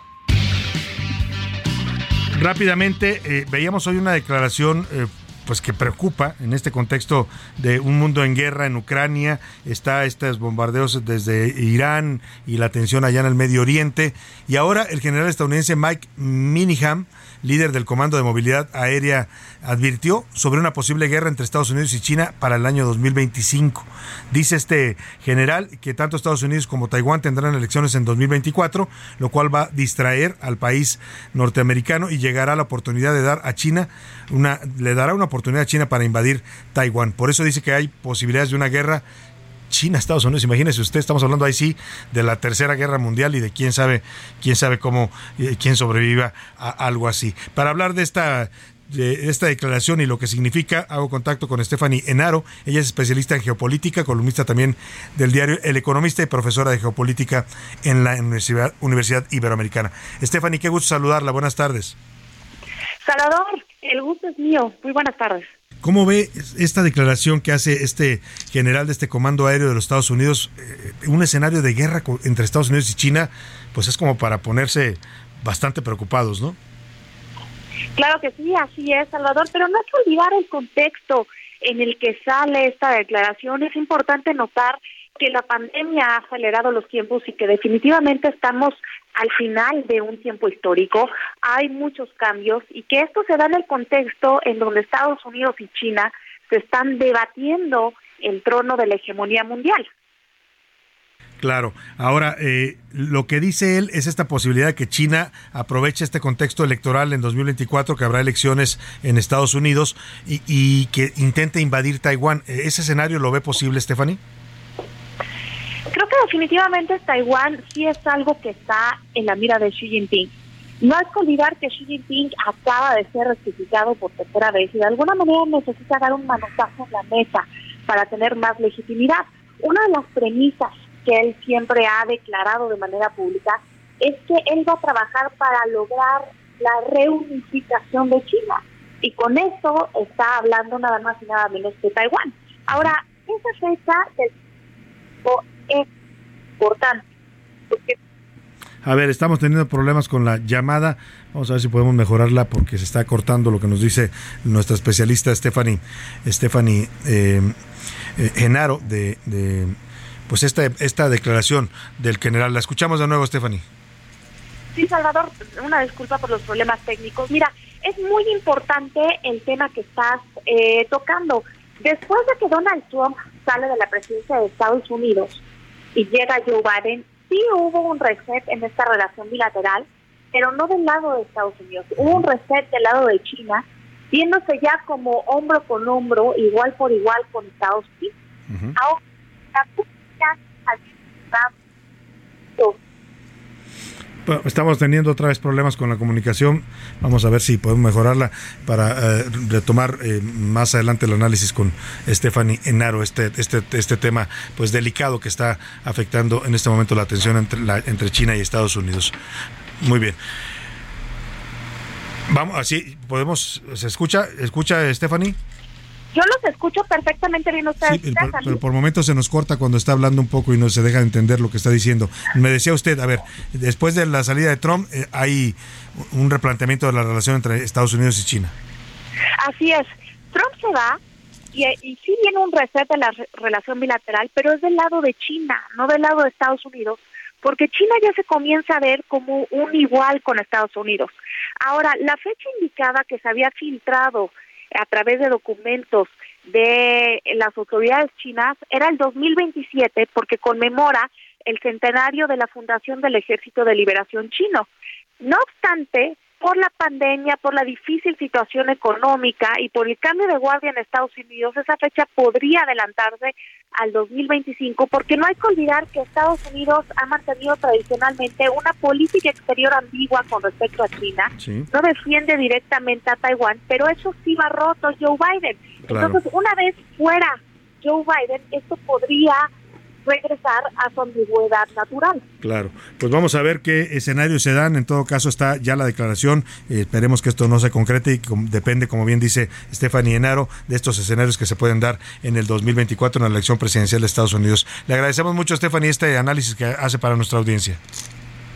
Salvador, que tengan excelente tarde. Igualmente, muy buena tarde. Vámonos rápidamente, José Luis, información de último momento que nos tienes. Una gran noticia, Salvador. Grupo Andrade obtuvo el reconocimiento de Salud to Dealers 2022 por el proyecto Infancia sin Barreras, mismo que fue recibido por el señor Francisco Mieres de mano de Henry Ford III, acompañado por María Cristina Mieres Zimmerman, vicepresidente de Desarrollo Cultural y Social del Heraldo Media Group. Don Francisco Mieres agradeció el reconocimiento a nombre de Grupo Andrade y su familia, así que una distinción importante de Ford lo entrega directamente Henry Ford III, así que importante este gran, eh, esta gran distinción. Salud to Dealers 2022. Pues felicidades a Grupo Andrade por este reconocimiento importante. Nos despedimos de usted a nombre de todo este equipo. Gracias, pase una excelente tarde, provecho. Aquí lo esperamos mañana a la una.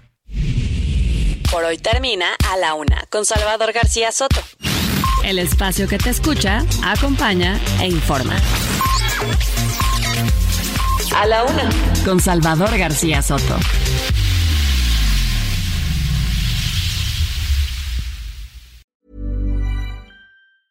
Need new glasses or want a fresh new style? Warby Parker has you covered. Glasses start at just 95 bucks, including anti-reflective, scratch-resistant prescription lenses that block 100% of UV rays. Every frame's designed in-house with a huge selection of styles for every face shape. And with Warby Parker's free home try-on program, you can order 5 pairs to try at home for free. Shipping is free both ways too.